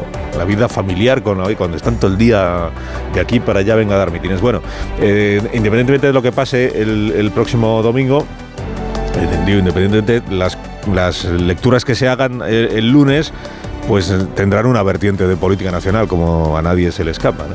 Y tendrá una vertiente de política autonómica y de política gallega como, como corresponde a la cita electoral en la que estamos. Estaremos aquí el domingo por la tarde para contarles el, el escrutinio, el desenlace, como siempre, en un programa especial de los informativos de esta cadena. Empezaremos a las 8 de la tarde con un avance, luego a partir de las 9 ya con el desarrollo del escrutinio y de los análisis y de la respuesta a la pregunta esencial que en unas elecciones siempre se plantea, que es, pero entonces, ¿quién gobierna? Con el Parlamento que sale de las, de las urnas, el Parlamento que eligen los gallegos el domingo, ¿quién tiene posibilidades o quién tiene la seguridad de que va a gobernar Galicia? Galicia. Seguirá el que está, que es el Partido Popular, lleva 15 años, con mayorías absolutas.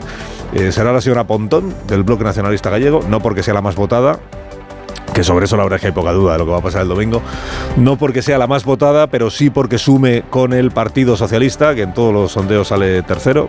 Entrarán, entrarán otros partidos políticos en el Parlamento Autonómico, conseguirá Vox, ¿eh? un escaño o dos, conseguirá Jacome, en Democracia Urensana, un escaño, dos. ¿Entrará a sumar? ¿No entrará a sumar? ¿Qué pasa con Podemos? En fin, respuestas a todas esas preguntas el domingo eh, por la tarde-noche en esta cadena de emisoras. En estos compases ya últimos de la campaña electoral, pues mensajes un poco, novedosos, pero martilleando sobre algunos clavos que ya están ahí, ¿no?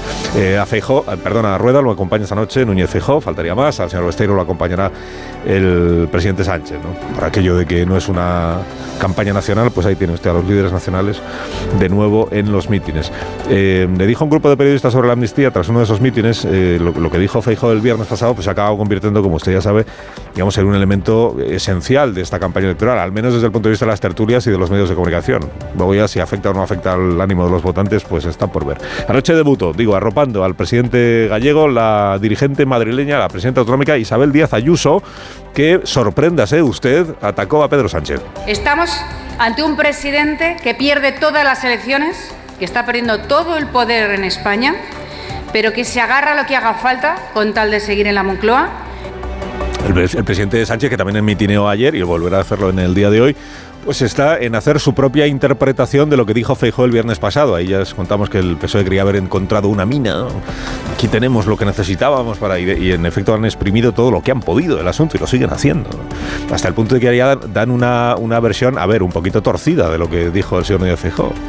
Lo que dijo Feijóo a los periodistas es eso de que un indulto para Puigdemont en este momento no se dan las condiciones. ¿Y cuáles serían esas condiciones? Pues tendría que ser juzgado, ser eh, condenado, eh, que el tribunal sentenciador emitiera un informe favorable. Eso fue, eso fue lo que dijo. Bueno, para el presidente del gobierno eh, lo que admitió Feijóo es que estuvo negociando con Junts per Catalunya los indultos. No lo que expresó su opinión sobre los. Que estuvo negociando la amnistía, esa que dijo que rechazó en menos de 24 horas. Pero bueno, que, ahí está, intentando aprovechar lo sucedido. Sánchez y en alianza con Ana Pontón porque la única esperanza que tiene el Partido Socialista en estas elecciones es que al bloque nacionalista gallego le vaya tan bien, suba tanto, que le dé para sumar con el bloque y hacer un gobierno de coalición, pero en el que el bloque sería el partido hegemónico y muy hegemónico a la luz de los últimos trackings que están manejando en la sede del Partido Socialista. Escuchamos a, Sánchez y a Ana Pontón. Sánchez. En política, como en la vida, cuando alguien en privado dice una cosa y en público dice la contraria, se llama hipocresía que saltaron todas esas alarmas no PP, que saben que cada día que pasa perden votos veremos el domingo por la noche cómo queda la cosa. Estará también hoy en la campaña electoral, en el cierre de la campaña electoral, Yolanda Díaz, impulsora del partido, siempre en, vísperas de ser fundado, el partido Sumar y estarán los dirigentes de Podemos. Ha dicho Yone Belarra que la sorpresa de estas elecciones se llama Isabel Faraldo, que es la candidata de su partido. Próxima semana se cerrará en el Congreso de los Diputados, salvo sorpresa, en la Comisión de Justicia el nuevo remiendo de la ley de amnistía. Ya contaban ayer la vanguardia del país que hubo una reunión el miércoles en Barcelona entre el señor Bolaños y el señor Turull y que estuvieron ahí afinándola. Pero que Junts sigue diciendo es que Junts no cambia de posición tan fácilmente como el PSOE. Junts sigue diciendo que eh, lo que quiere es una garantía en la ley, una garantía de que Puigdemont y los demás, pero sobre todo Puigdemont, eh, será amnistiado, sea acusado del delito que sea acusado, sea imputado por el delito que sea imputado, da igual que se llame terrorismo, que se llame alta traición, da igual tiene que ser eh, no solo amnistiado, sino que tiene, que tener la garantía de que al día siguiente ya puede presentarse en España. Y claro, como le están diciendo, es que esa garantía no sabemos cómo dártela, porque hasta ahora todos los apaños legales que se nos han ido ocurriendo, pues claro, no cubren todas las posibilidades, ¿no? ayer Oriol Junqueras, que está haciendo piña con el PSOE para presionar a Junts per Cataluña y que además está intentando defenderse de esa imagen de que aquí el que consigue cosas de verdad es Puigdemont, porque él está de, pues, pues de peón del Partido Socialista, pues dijo ayer Oriol Junqueras, a ver, Junts Cataluña, que tenéis que entender que no se pueden cubrir todas las posibilidades, todas las hipótesis en una ley. Aceptad lo que hay y luego ya pues se irá viendo. Debemos aprobar esta ley, debería aprobarse esta ley. Cualquiera que crea en la democracia y que quiera defender la democracia debería estar a favor de esta ley y sí, ah, hay que hacer algo más, pues haremos algo más, como hemos hecho hasta ahora. fíjate, ¿eh? cualquiera que defienda la democracia tendría que estar a favor de esta ley. Si usted está en contra de la amnistía, según Junqueras, usted no defiende la democracia. Usted no es demócrata. Repartiendo carnés de demócrata. Esta es una especialidad de algunos dirigentes políticos de nuestro país. Si no estás de acuerdo con lo que yo digo, entonces es que no eres demócrata de verdad. Bueno, si hay que hacer algo más, haremos algo más. Pues ayer dio una pista al señor Campuzano, que es consejero del gobierno de Per Aragonés, digamos que ahora está en la órbita de Esquerra Republicana, o al menos en un gobierno presidido por Esquerra Republicana, aunque en su día fue de Convergencia Democrática, de las juventudes de Convergencia Democrática, ya las juventudes quedaron atrás, claro. Eh, ¿Qué dijo Campuzano en esta entrevista en televisión española con Jen Manierga? Pues que, eh, que todo el mundo sabe, que todo el mundo sabe que si alguno de los imputados o procesados quedara fuera de la amnistía porque fuera acusado de un delito grave, el gobierno ya se ha manifestado, debe de ser privadamente, todo el mundo sabe que el gobierno estaría por indultar. O sea, no, hem- no hemos conseguido que te cubra la amnistía, pero no te preocupes. Cuando te condenen, nosotros luego te indultamos. I per altra banda, sabem eh, que si hi ha persones que finalment no queden eh, incloses amb l'amnistia, els mecanismes dels indults existeixen i el govern espanyol està obert Está abierto el gobierno español a, a- a los indultos. ¿Pero ¿A cuántos indultos? Carlas, ¿a cuántos indultos? A ver si van a ser tantos que va a ser un indulto general. Y eso hasta Carmen Calvo sigue diciendo que es eh, inconstitucional. El indulto general. Bueno, ha respondido el señor Turul de parte del señor Puigdemont que estas declaraciones de Campuzano y esto de empezar a hablar de los indultos como, como plan B para la amnistía, que esto es una irresponsabilidad, porque al final lo único que busca es salvarle la cara al Partido Socialista en lugar de contribuir a la causa del independentismo. Ministro Luis Planas se reunió ayer con las organizaciones agrarias, las recibió en el ministerio, les dijo mm, lo que había avanzado aquí el lunes en, este programa, ¿no? que comprende algunas de sus demandas, que tienen razón en el asunto, por ejemplo, de la burocracia, los trámites administrativos, que hay que mirar ahí qué se puede eliminar, qué se puede agilizar, cómo facilitar la tarea a, eh, a los agricultores, cómo facilitarles también la tarea de la transición digital, de que puedan empezar a aplicar las tecnologías eh, sin encontrarse pues con un, con un muro de incomprensión ante ante el cuaderno digital, por ejemplo, que es una de las reclamaciones que también plantean, y cómo eh, tratar de re- reconvertir o, bueno, más reformar algunos aspectos de la PAC, de la política agraria común. Bueno, lo que se ha acordado ayer es que va a haber nuevas reuniones más técnicas ya a partir de la semana que viene. Hemos visto avances importantes. La decisión de si ha sido muy fructífera o menos fructífera esta reunión será cuando se termine de eh, trabajar los grupos de trabajo que se han programado. Como ven, nos quedan aún muchos flecos. Muchos flecos que veremos la semana que viene si se terminan de, de cortar.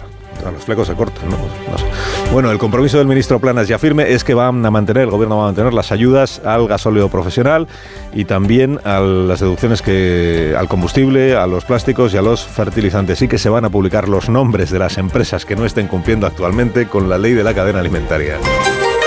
Alsina en Onda Cero. 7 y 11 minutos de parte de la compañía Renfe. Le cuento que es el tren oficial de la Copa del Rey de baloncesto y que eso ha hecho posible el traslado del trofeo de la Copa del Rey ACB en un tren AVE desde Madrid hasta Málaga, donde se disputa la competición entre el 15 y el 18 de febrero, la fase final de esta competición. De esta forma, Renfe, eh, bueno, se está disputando, pues estamos a día 16.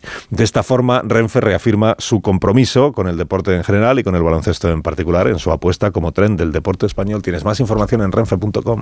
Renfe, tu tren. Empresa patrocinadora del equipo paralímpico español.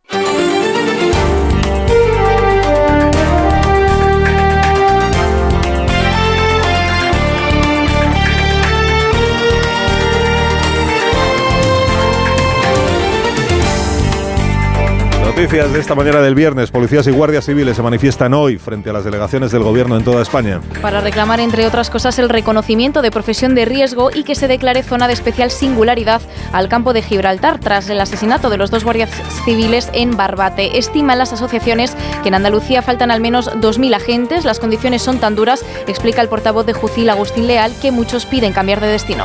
En la zona del campo de Gibraltar cada año se renueva la plantilla de la Guardia Civil un 40%, porque nadie quiere estar destinado allí y buscan otros destinos pues más, más normales, más cómodos. Familias españolas se han empobrecido un 10% en los últimos tres años, según un estudio de la OCU. Mientras los precios han subido un 16% en este tiempo, los salarios apenas han incrementado un 6%. El IPC ha iniciado el año, además, al alza. Ha subido al 3,4% en enero. Bruselas prevé, no obstante, que la inflación baje este año y que la economía española siga recuperándose, creciendo un 1,7%. El comisario Gentiloni reconoce que el paro es aún elevado en España, pero cree que las reformas están dando sus frutos. Por supuesto que el desafío para España es muy grande en cuestión de empleo, pero también hay que reconocer que se ha progresado debido al compromiso del gobierno con las reformas que hasta ahora creo que han dado buenos resultados.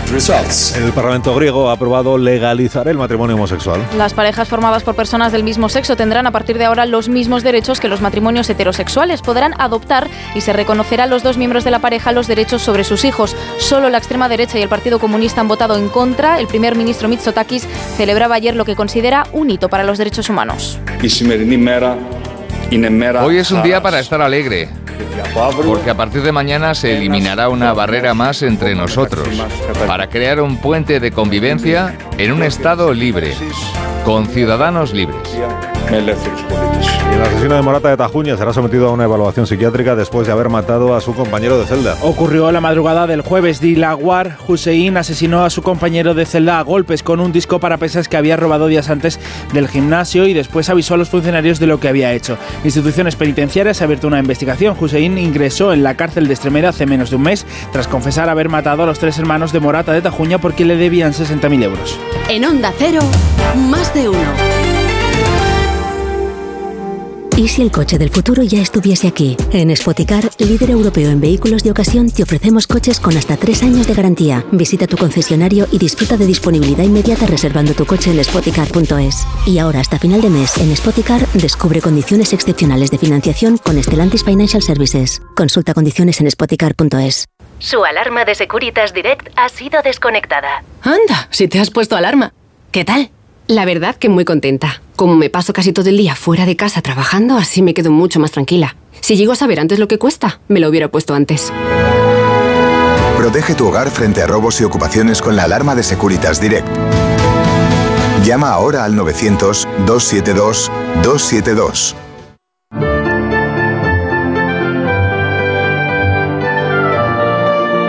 7 y cuarto, 6 y cuarto en Canarias, la previsión del tiempo para este día con Roberto Brasero. Buenos días, Roberto. Hola Carlos, muy buenos días y buenos días a todos.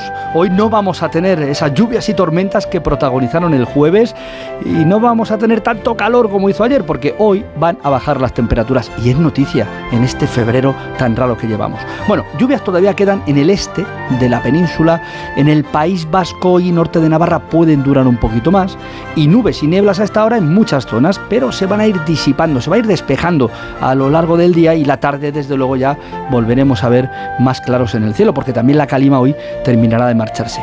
Así que menos lluvias sí, pero también temperaturas más bajas. Desde esta primera hora, quien salga a la calle hoy hace más fresquito que estos días atrás y luego por la tarde no hará ese calor que sí hemos tenido, que es que ayer alcanzamos los 26 grados en el Cantábrico y nos quedaremos en 15 o 16. El descenso va a ser notable, ya te digo, de 8 o 9 grados de golpe, pero las temperaturas seguirán siendo elevadas para estas fechas.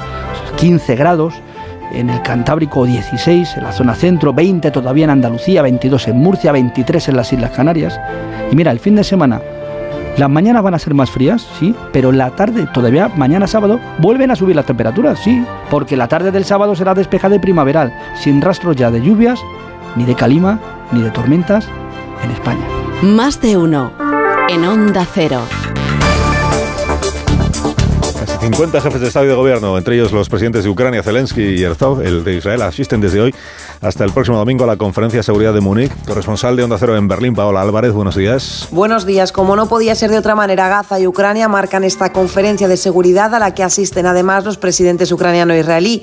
La preocupación por el futuro de Estados Unidos ante una eventual vuelta al poder de Donald Trump estará también sobre la mesa en esta cita a la que Washington ha enviado a su vicepresidenta y a su secretario de Estado que llegan tras las polémicas declaraciones de Trump sobre la protección entre socios de la OTAN y las dificultades para sacar adelante presente un paquete de ayudas para Ucrania. En los márgenes de la conferencia se celebrará una reunión de ministros de Exteriores del G7 en la que participa también el representante de la diplomacia europea, Josep Burrell.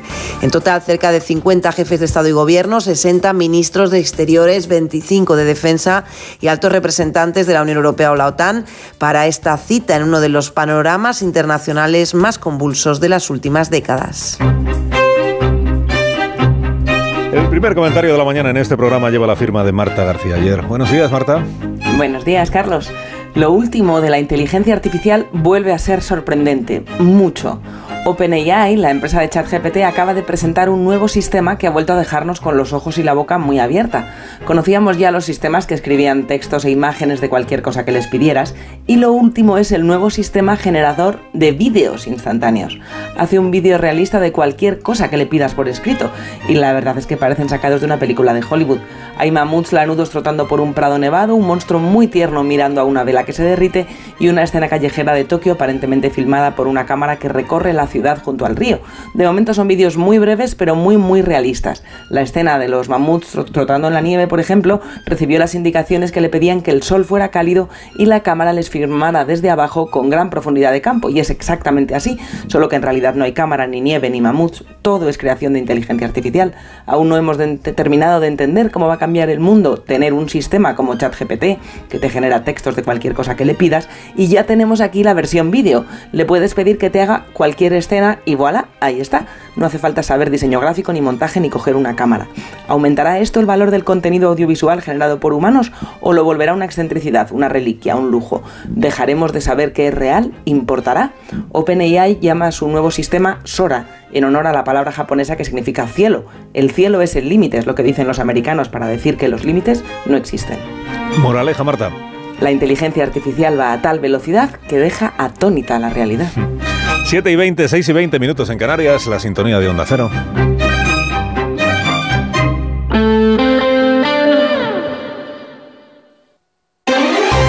Más de uno. Onda Cero, Comunidad de Madrid. Oscar Plaza. Buenos días, la Policía Nacional investiga la agresión con arma blanca que tuvo lugar anoche en Villaverde. Agresión en la que un joven de 23 años resultó herido muy grave. Ingresó este joven en el hospital 12 de octubre después de que los hechos tuvieran lugar en la calle La del Manojo de Rosas. Ha ofrecido los detalles Beatriz Martín, portavoz de Emergencias Madrid.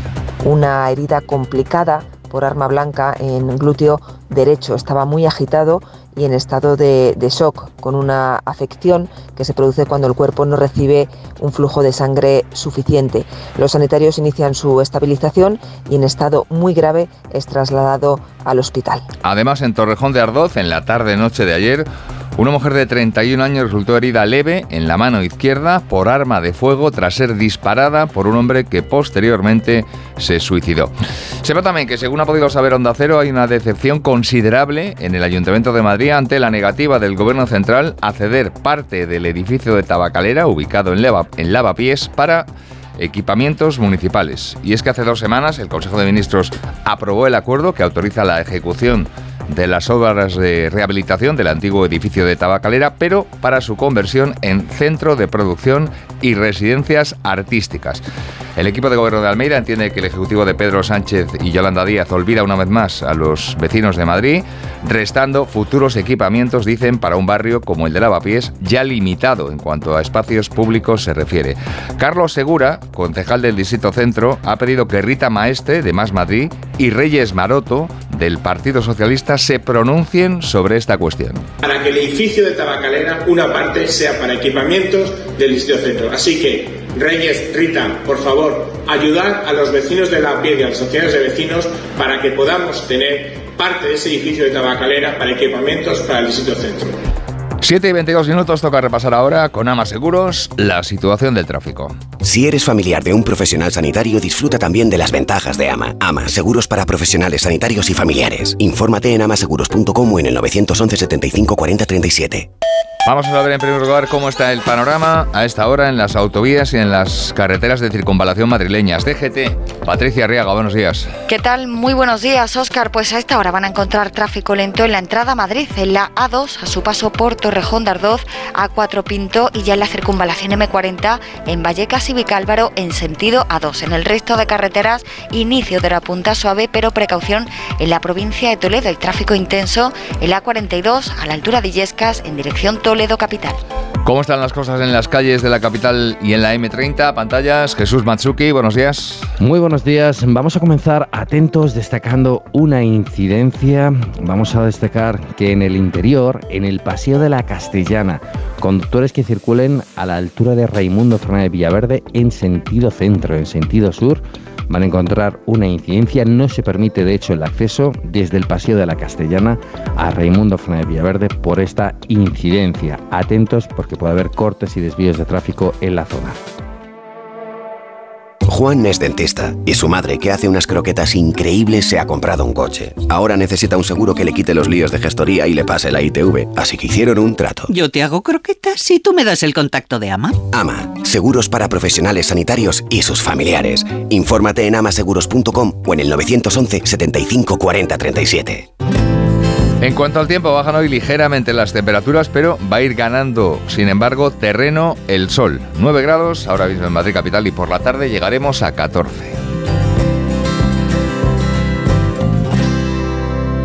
Takai Motor, el mayor concesionario Kia de Europa, patrocina los deportes. El Getafe abre hoy en Villarreal una nueva jornada de liga. Paco Reyes, buenos días. ¿Qué tal? Muy buenos días. Hoy comienza una nueva jornada para los equipos madrileños en primera división y lo hace con el Getafe visitando al Villarreal con el objetivo de dormir a dos puntos de Europa.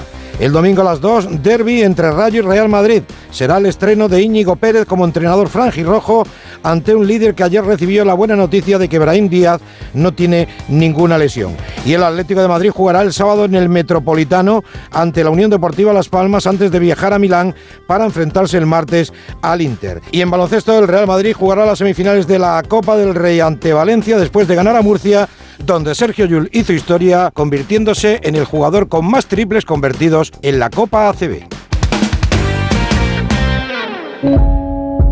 ¿Alguna vez has sentido que dejas de ser protagonista de tu propia historia? Es hora de retomar el control. Aprovecha que vuelven los 10 días Kia del 8 al 19 de febrero y crea tu propia historia. Kia. Movement that inspires. Ven a Takai Motor, concesionario oficial Kia en Fuenlabrada, Móstoles y Alcorcón o visítanos en takaymotor.com. Son las 7 y 25. Hombre, ¿qué tal, Juan? Te veo muy concentrado con el portátil. Hola, sí, estoy viendo la web de Duchamanía. Ayer mi mujer se resbaló en la bañera y casi se rompe una pierna. Así que vamos a poner un plato de ducha. Incluso puede que reformemos el baño entero. Nosotros lo hicimos y estamos encantados. Trabajan muy bien. En la web lo tienen todo. Y además exposición en Paseo del Molino 6 y calle Cabanillas 39, 91 468 4907 y duchamanía.es.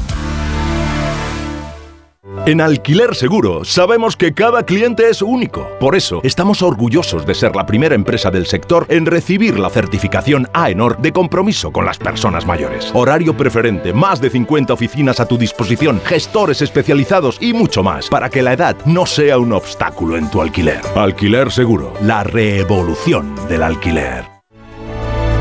Espectacular. Espectacular, nos ha encantado. Parece que te estás metiendo en, en la época. Increíble. Para mí mágico. Un sueño. No te pierdas el mejor parque de Europa, Puy de Fou España. Compra ya tu entrada en puidefu.com.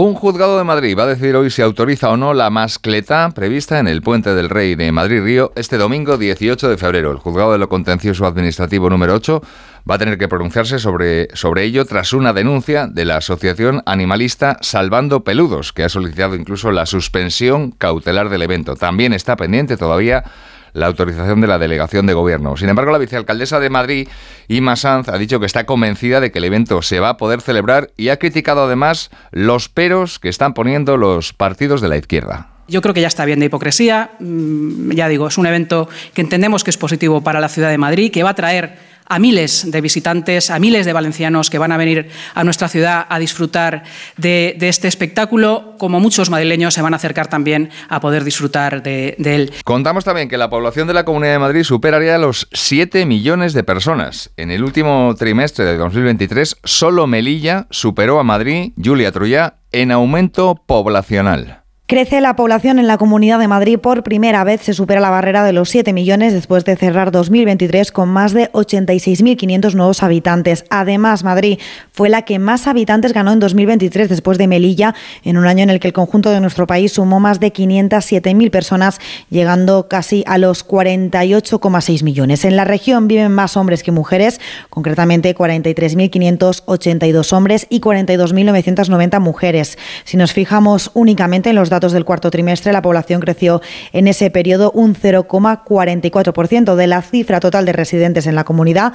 A 1 de enero de 2024, más de 1.112.000 personas eran extranjeros y cerca de 5.900.000 españoles. Los inmigrantes que más han llegado en el último trimestre, venezolanos, colombianos y peruanos. ¿Quieres que tus hijos dominen las matemáticas? Smartic es tu solución el método online divertido y eficaz para que tus hijos dominen las matemáticas con solo 15 minutos al día. Smartick, 15 minutos y listo. Entra en smartick.com y pruébalo gratis. En la ganadería Organic producimos la mejor carne del mundo. Hacemos cría ecológica de las razas Angus y Wayu, 100% sostenible. Nuestra carne es deliciosa y saludable, extremadamente tierna y jugosa. Va del campo a tu casa, sin intermediarios, a un precio justo. Si pruebas Organic, solo comerás Organic. Nosotros te la llevamos gratis a tu casa. Haz tu pedido en el 910-2010, 910-2010 o carneorganic.com. Organic, la mejor carne del mundo. Y sepan además que la compañía de Antonio Najarro presenta en teatros del canal desde hoy hasta el domingo el espectáculo Querencia. Esto es Onda Cero. Están escuchando más de uno. Siguen escuchando a Carlos Alsina.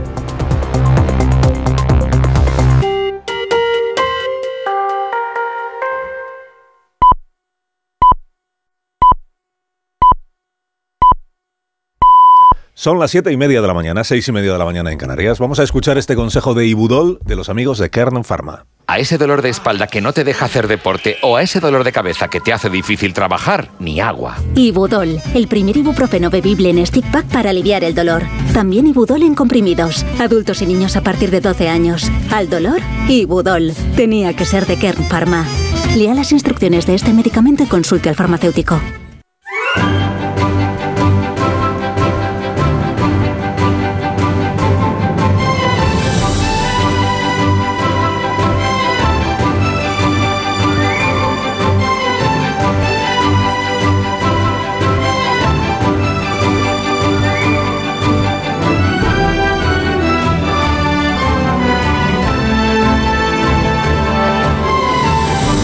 Estrenando la mañana del viernes. Que no es un viernes, que no es un viernes cualquiera. Estamos ya, aunque usted no se lo crea, en el penúltimo viernes del mes de febrero. Penúltimo. Porque la semana que viene ya será 23. Y porque febrero no llega a 30, como usted sabe, ni siquiera este año, que tiene 29 días. Bueno, eh, previsión del tiempo para este día, temperaturas máximas que esperamos. La más alta la vamos a disfrutar en Murcia y será de 23 grados. En Málaga esperamos 20, también en Sevilla, en Alicante, en Girona 20. Un saludo a todos los alcaldes, alcaldesas y población en general de estas capitales y del resto. En Ceuta, en Castellón 19 grados de máxima. Palma y Tarragona también serán 19. En Barcelona vamos a llegar a los 18, como en Ourense y en Badajoz. Pontevedra y Toledo esperamos 17 de máxima. En Huesca y en Albacete también 17. Teruel, Santander, Lugo, Logroño serán 15. En Madrid, en León, en Zamora llegaremos a los 14 como en Soria. Pamplona y Ávila esperamos 12 y la más cortita del día, de las máximas, será de 11 grados en la provincia de Soria. Y de la mano de CaixaBank le recuerdo cuáles son las cuestiones que venimos contándole desde primerísima hora con Onda Renta a las 6 de la mañana. Eh, principales cuestiones. Eh, a ver, que hay una campaña electoral en Galicia, igual usted ha oído algo, y que ya se acaba. Si, acaba de enterarse usted de que hay campaña, pues la va a disfrutar poco, porque se termina esta noche. En la medianoche ya no se puede pedir el voto, ¿qué me está usted contando? Y entonces van a apurar el, tiempo pues los candidatos y los eh, padrinos de los candidatos. En el caso del señor Besteiro Y del señor Rueda, pues son los líderes nacionales de sus partidos políticos respectivos. Y en el caso de la señora Faraldo, pues es Yone Belarra. Y en el caso de la señora Lois, pues es Yolanda Díaz. Y luego está Ana Pontón, que es del bloque, que no tiene, porque como no tiene, como no es partido de ámbito nacional, pues no tiene quien vaya a Galicia a hacer campaña por ella y no parece que lo esté necesitando. ¿Por qué? Porque dicen las encuestas que quien mejor resultado va a obtener en comparación con el que obtuvo hace cuatro años va a ser el bloque nacionalista galego. Otra cosa es que consiga gobernar, porque para gobernar necesita eh, sumar con el Partido Socialista. Porque el bloque, en términos eh, absolutos, queda muy por detrás del Partido Popular en, resultado de escaños y de votos. Pero si se diera la circunstancia de que entre el PSOE y el bloque sumara mayoría absoluta, pues mm, no es un secreto que gobernarían juntos. Lo que pasa es que no se presentan juntos en coalición electoral porque, aunque no lo parezca, tienen mm, proyectos y programas electorales distintos. Distintos. Porque uno es nacionalista y el otro no, que en otros tiempos era una diferencia enorme, pero en estos tiempos que pues ya es, igual es una diferencia bastante menor o poca cosa. Bueno, además de la campaña electoral en Galicia, ¿qué sabemos de la amnistía? Pues que están en ello, que están en ello. Que en Just per Cataluña dicen que no, que no, que no, que no, que no, que no, que tal como está el texto no les vale. Y que en el PSOE dicen pues que el texto no se toca, que no se toca, que tiene que hacerse la idea pues, de que no se pueden prever todas las posibles imputaciones que un juez se le ocurran contra él. Eso lo dijo ayer Junqueras también en ARV, dijo que tienen que tener en cuenta que no se puede hacer una ley preventiva eh, que contemple todos los supuestos casos. Hombre, una ley preventiva es la ley de amnistía, porque lo que quiere es prevenir que sean condenadas las personas que cometieron delitos y por eso se abortan las causas judiciales eh, previamente. Pero bueno, que están en ello a ver si con- consiguen convencer a Junts y que de momento pues no lo han conseguido. Y además de eso le cuento que el señor Planas, el ministro, se reunió ayer con las organizaciones agrarias que no han desconvocado las protestas, pero que han quedado en que la semana que viene se van a seguir viendo para hablar de burocracia, de papeleo, de la política agraria común, del cuaderno digital y de la ley de la cadena alimentaria. En CaixaBank sabemos lo importante que es tener a alguien cerca, en la isla más remota del mundo y aquí, cerca de ti. Por eso estamos presentes en más de 2.000 municipios para promover la economía rural. Impulsamos el empleo de los jóvenes con la formación profesional dual y apoyamos a los emprendedores con más de 100.000 microcréditos al año.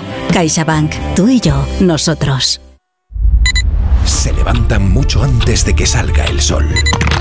Son la primera luz en la oscuridad. La antorcha que abre camino al nuevo día. Están comprometidos con la información. Son la España que madruga.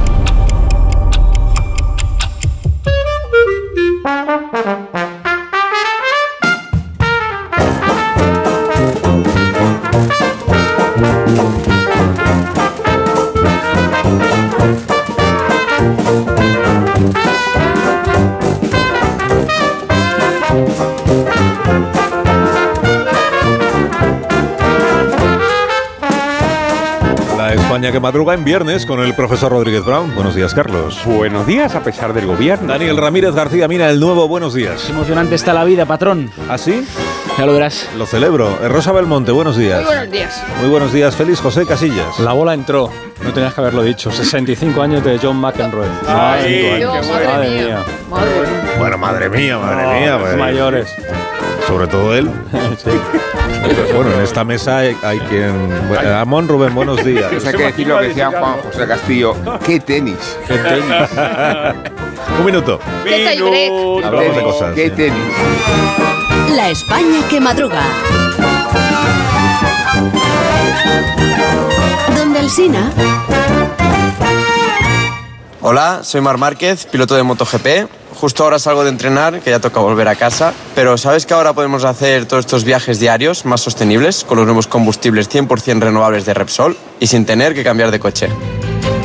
En tu día a día, algo nuevo te mueve con los combustibles 100% renovables de Repsol que puedes usar ya en tu coche. Encuéntralos en más de 50 estaciones de servicio y a final de año en 600. Descubre más en combustiblesrenovables.repsol.com. Quiero explorar sin importarme cuando volver el exterior. Quiero formar parte de él. Vale, bichito. Nos vamos a Disneyland París. Reserva durante Semana Mágica en Halcón Viajes. Precio de referencia 144 euros por persona y noche en el Disney Hotel Cheyenne con entradas incluidas. Plazas limitadas. Consulta condiciones. Ven a Disneyland París con Halcón Viajes volando con Iberia. Halcón Viajes. Sabemos de viajeros. Si celebrasteis San Valentín, si no lo hicisteis, o incluso si pensasteis en hacerlo pero al final no pudisteis, tranquilos, porque este sábado podéis volver a celebrarlo. Este 17 de febrero, sorteo de San Valentín de Lotería Nacional con 15 millones a un décimo. Celebra tu amor a lo grande. Loterías te recuerda que juegues con responsabilidad y solo si eres mayor de edad. Qué bien te viene la financiación total para clientes con tarjeta El Corte Inglés. Financia tus compras hasta en 12 meses en electrónica, electrodomésticos, deportes, moda, hogar y mucho más. Hasta el miércoles 21 de febrero, financiación total del Corte Inglés en tienda web y app. Por compras superiores a 200 euros, financiación ofrecida por Financiera El Corte Inglés y sujeta a su aprobación. Consulta condiciones y exclusiones en elcorteinglés.es. 29. Tus nuevas gafas graduadas de Sol Optical. Estrena gafas por solo 29 euros. Infórmate en soloptical.com. Hola, soy Barturo Valls. ¿Cómo? ¿Barturo Valls? Sí, porque soy Arturo en el bar. y hoy soy tu camarero. Pues ponme un colacao. Y en vaso grande. Como quieras, figura, que aquí cada uno lo pide a su manera. Marchando tu colacao. ¿Cansado? Revital. Tomando Revital por las mañanas recuperas tu energía, porque Revital contiene ginseng para cargarte las pilas y vitamina C para reducir el cansancio. Revital, de Pharma OTC. Cuando Elena abrió su paquete de Amazon, sintió mariposas en el estómago. Tecnología de cocción rápida y modo grill. Y con esa air fryer, Elena consiguió cumplir sus sueños culinarios por un precio de rechupete. Cinco estrellas de Elena. Productos estrella a precios estrella. Empieza a buscar en Amazon hoy mismo. Hace nada eras un bebé. Y mírate, todo un hombre. Con tu trabajo, tus amigos, tu casa. Ay, estoy muy, muy orgulloso de ti, hijo mío. Gracias. ¿Puede arreglar la cisterna o...? Tengo que encargar una pieza, pero sí, hijo mío, sí. Por 17 millones de euros uno se hace padre de quien sea. Ya está a la venta el cupón del Extra Día del Padre de la ONCE. El 19 de marzo, 17 millones de euros. Extra Día del Padre de la ONCE. Ahora cualquiera quiere ser padre. A todos los que jugáis a la ONCE, bien jugado. Juega responsablemente y solo si eres mayor de edad. En CEPSA te damos 5 motivos para venir a nuestras estaciones de servicio. Ahorrar, ahorrar, ahorrar, ahorrar y sí, ahorrar. Seas cliente particular o profesional, te regalamos 5 euros si te unes a CEPSA Go o a Resa Direct. Y además ahorra 5 céntimos por litro en tus repostajes. Ven a CEPSA y llévate ya tus 5 euros. Consulta condiciones en cepsa.es. Su alarma de Securitas Direct ha sido desconectada. Anda, si te has puesto alarma. ¿Qué tal? La verdad que muy contenta. Como me paso casi todo el día fuera de casa trabajando, así me quedo mucho más tranquila. Si llego a saber antes lo que cuesta, me lo hubiera puesto antes. Protege tu hogar frente a robos y ocupaciones con la alarma de Securitas Direct. Llama ahora al 900-272-272.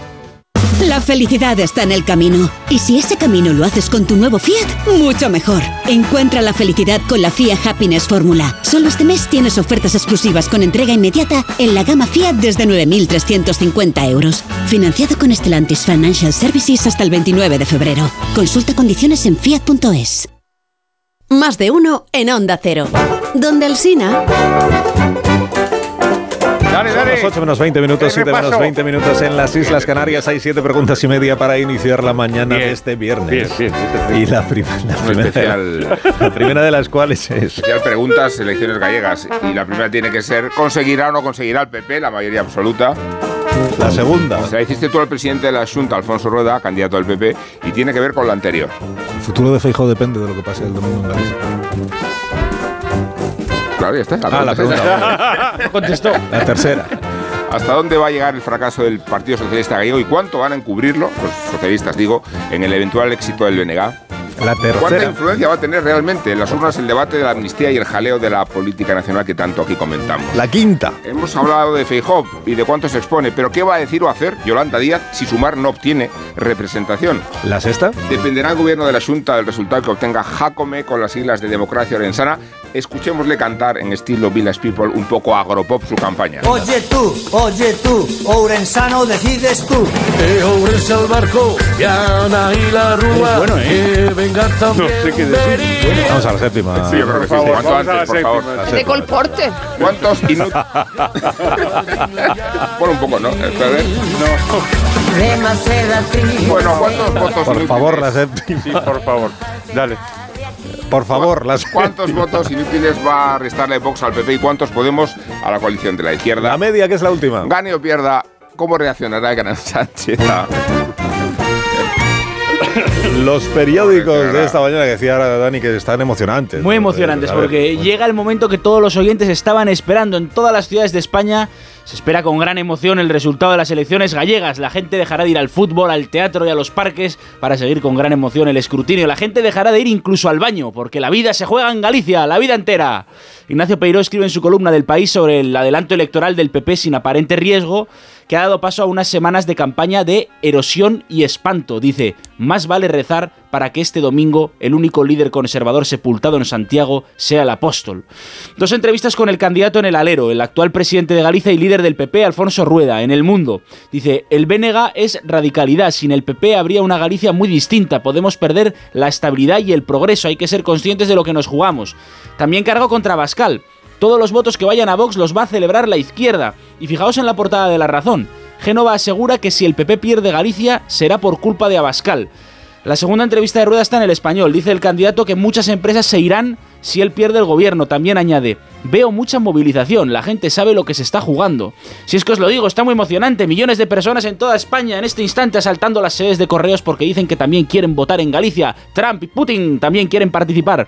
Galicia es el Ohio del mundo. Galicia, como todas las elecciones en España, nos tiene hasta el Ohio. Una información interesante en el confidencial. Consciente de que se juega muchísimo, el padre Feijó ha convocado a sus varones el martes. Se reunirán y luego se irán a comer. El Santo Padre intentará cerrar filas pase lo que pase y leo una línea. El PP asume que perder la mayoría absoluta abriría una tensión insoportable. Perdón, profesor, insoportable. Eso. También en el confidencial un análisis sobre la importancia del voto femenino este domingo. Algo no ha calibrado bien Tezanos. Según el CIS, las mujeres gallegas votan más al PP que los hombres. Y el PP y el país, perdón, dice hoy que el voto femenino será decisivo. Patrón, tú que cuando llevas americana enamoras con tu rigor a la nación entera, tú que erizas la piel de nuestros brazos con tus análisis, dínoslo ya. La gente está conmocionada, la gente necesita saber qué va a pasar en Galicia. Bueno, yo diría que eh, pa- si, si conservan la mayoría absoluta, eh, para Feijó cerrar filas va a resultar bastante sencillo. Correcto. Este es mi análisis. Vale, muy bien. Muy bien. Y si no, pues igual. Si no, ya veremos. Si no, ya veremos. no Vamos a intentar cerrar filas en cualquier caso, pero si consigue la mayoría absoluta, lo tiene bastante más fácil. que- ¿Y qué temblores febriles has encontrado esta mañana en esos termómetros de la actualidad que dices tú que son los periódicos? La amnistía, ¿qué pasa con la amnistía?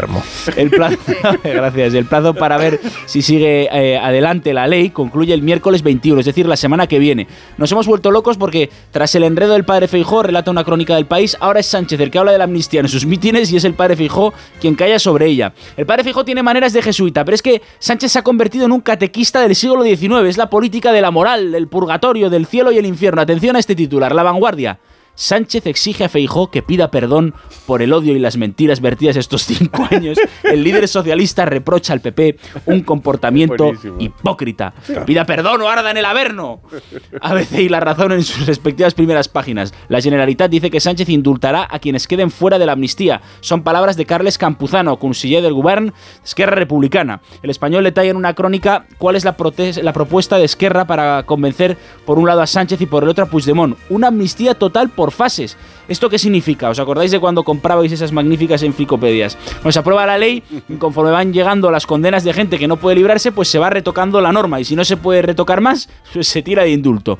Junts no quiere saber nada de esto. Leo en la vanguardia, de hecho, que está aumentando la disputa entre los dos partidos independentistas debido a la presión que está ejerciendo Esquerra sobre Junts para que apruebe la amnistía. El mundo cuenta que Moncloa ha garantizado a Puigdemont la amnistía, pero que le ha trasladado que no puede garantizarle un regreso inmediato debido a la causa abierta por terrorismo y a la trama rusa, perdón, la trama rusa. De momento, lo máximo que ofrece Sánchez en realidad es decir, tú tranquilo que esas dos investigaciones no van a ir a ningún lado. Y Puigdemont, claro, no se fía. Aquí está la respuesta en el país. Junts pide garantías para evitar que Puigdemont vaya a prisión provisional. Dicen en Junts que son unos cachondos, dicen, hay que encontrar la manera de restringir el margen de discrecionalidad de los jueces. Y por último, una noticia en la portada a veces sobre Barbate. Un juez novato asumirá el narcocrimen de Barbate, que el titular sea un recién licenciado de la escuela judicial cubriendo una vacante, evidencia la precaria situación de los juzgados. Gracias, Dani. A ti, patronciño. La hoguera de esta mañana que arde, Rosa. Pues anuncio a toda página en todos los periódicos de viaje del corte inglés sobre Arabia Saudita. Por 3.000 o 4.000 euros podemos hacer Descubriendo Arabia Saudita, Esencia de Arabia Saudita o Maravillas de Arabia. Oye, a Libia y a Siria no podemos ir, aprovechemos. En el mundo cuentan que hoy se estrena en la 1 el mejor de la historia. Entrevista con Inchaurrondo Kapuczynski. A ver, ese programa ya lo hizo en Ant- Antena 3 en 2007 que lo presentaba Susana Griso y Matías Prat y ganó Juan Carlos I. Esta vez no. Eh, esta vez no va a ganar. Eh, en el país, España se mantiene entre las 24 democracias plenas, The Economist. Eh, hay plenas, defectuosas, régimen híbrido o régimen autoritario. Portugal e Italia son sistemas defectuosos. Hay cinco categorías para calibrarlo. Proceso electoral y pluralismo, funcionamiento del gobierno, participación política, cultura política y libertades civiles. Nos va mejor que en PISA o en Eurovisión aquí. Alba Moreno sale en la contra del país. Es divulgadora científica en redes, estudia tercero de física y con un acento cerrado de Alcalá de Guadaira y aspecto de hija de Terelu es un fenómeno con sus vídeos cortos hablando sobre átomos. Por ejemplo, yo lo he visto y es fascinante, te lo digo de verdad. En ABC, titular, el triple asesino de Morata mató a su compañero de celda tras jugar al ajedrez. Y luego que sí, los deportes violentos. En la vanguardia, Nueva York lidera la pugna contra las redes sociales por la salud de los niños. La ciudad ha demandado a Facebook, Instagram, Snapchat, YouTube y TikTok. Reclama 100 millones por el gasto de atención mental de los menores. Twitter no ha sido demandado por su escaso uso entre adolescentes. En Moneg- Monegal en el periódico. Esto es magnífico. Dedícate a ser pillastre, trapacero, tramposo, marrullero, embaucador y granuja y seguro que te hacen una serie de televisión y serás más famoso todavía. Es sobre el documental del pequeño Nicolás. Y en La Razón, las 35.000 amantes de Fidel Castro, según el New York Post. Jorge Vilches ha pedido ayuda a Alexa, le salen 389 anuales, pero si acorta la búsqueda entre los 14 y los 80 años, le salen 530 mujeres al año. Pero ¿cuándo tuvo este hombre tiempo para la revolución? Ahora el despertar liberal de Carlos Rodríguez Brown con estas noticias de empresa, profesor. Ya mismo expansión, los aeropuertos españoles son líderes en Europa y algunos supuestos progresistas no quieren que sigan liderando. Mercandora gana mercado, aumenta su cuota al 26,2%. Bueno, lo adelantamos ayer, todo el mundo muy entusiasmado con la bolsa nipona y resulta que Japón ha entrado en recesión. Cinco días, la bajada de la luz abre la puerta a recuperar el IVA del 21% esta primavera. Nuestro gozo en un pozo, señora, el economista. Más, mire, mire, mire, hablando usted, señora, hachazo de 3 mil millones de sumar a la educación y la sanidad privadas. Díaz quiere subir el tipo del IVA desde el 0 hasta el 21%. A ver qué tal le va en las elecciones. Vamos a la prensa económica internacional. El Wall Street Journal dice que Rusia pues parece que está usando pues, miles de los sistemas de, de Musk, de Starlink en la guerra. En la columna Alex del Financial Times habla del colapso del mercado inmobiliario en Alemania, también del residencial. Y terminamos con The Economist, que nos habla de la alianza conservadora eh, eh, antiglobalización peligrosa, dice, porque es estatista.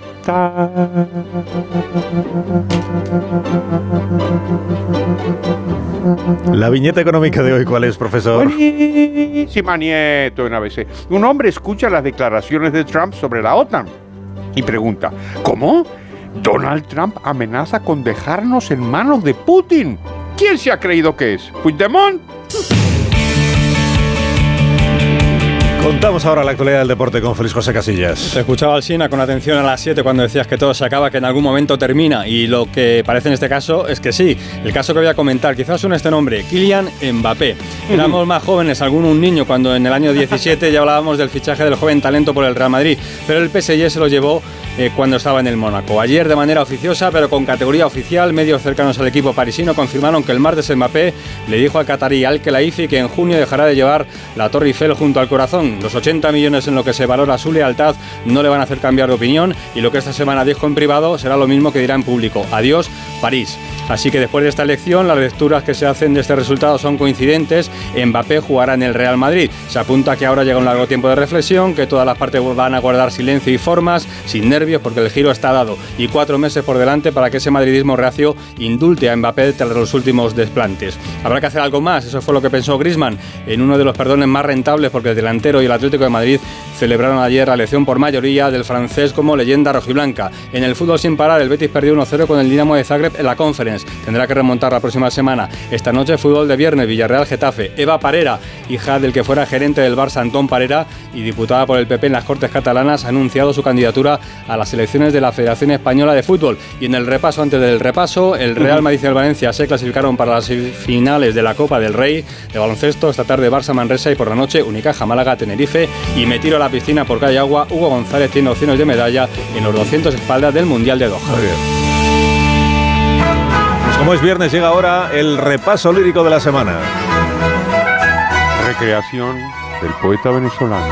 Abigail Lozano. Abigail Lozano. Dimos esta semana a la radio un abrazo y un beso. Recordamos al Titanic, a nuestro medio y su progreso. Entrevistaste a un grande de los nuestros, Luis del Olmo. Diego Fortea nos lo muestra de Ponferrada a Estocolmo. Mostró a Agustín Leal hacia Marlasca mucho enfado. Cerró el Ocón y el narco asesino está desatado. Se desató planas con lo de escuchar a los agricultores. Sospecho que ellos se merecen gobiernos mejores. El gobierno no se mete en la fiscalía. ¿Estaría muy mal? No lo creo, pero lo dijo García Ortiz, fiscal general. Alfonso Rueda cree que la izquierda no tiene la batuta. Él no contempla otro escenario que la mayoría absoluta. Tenga un gran fin de semana, profesor. Adiós, poeta liberal. El lunes nos cuenta cómo le ha ido. Me no se pierda el programa especial de elecciones que hacemos el domingo. Jamás me lo No se lo pierda. Jamás. Está muy bien. En seis minutos llegamos a las 8 de la Uy, qué padre. mañana, Ay, las 7 de la tarde, las qué 8 de la mañana, Qué que serán las 7 de la mañana en las Islas Canarias. Vale, vale. Ahora mismo continuamos.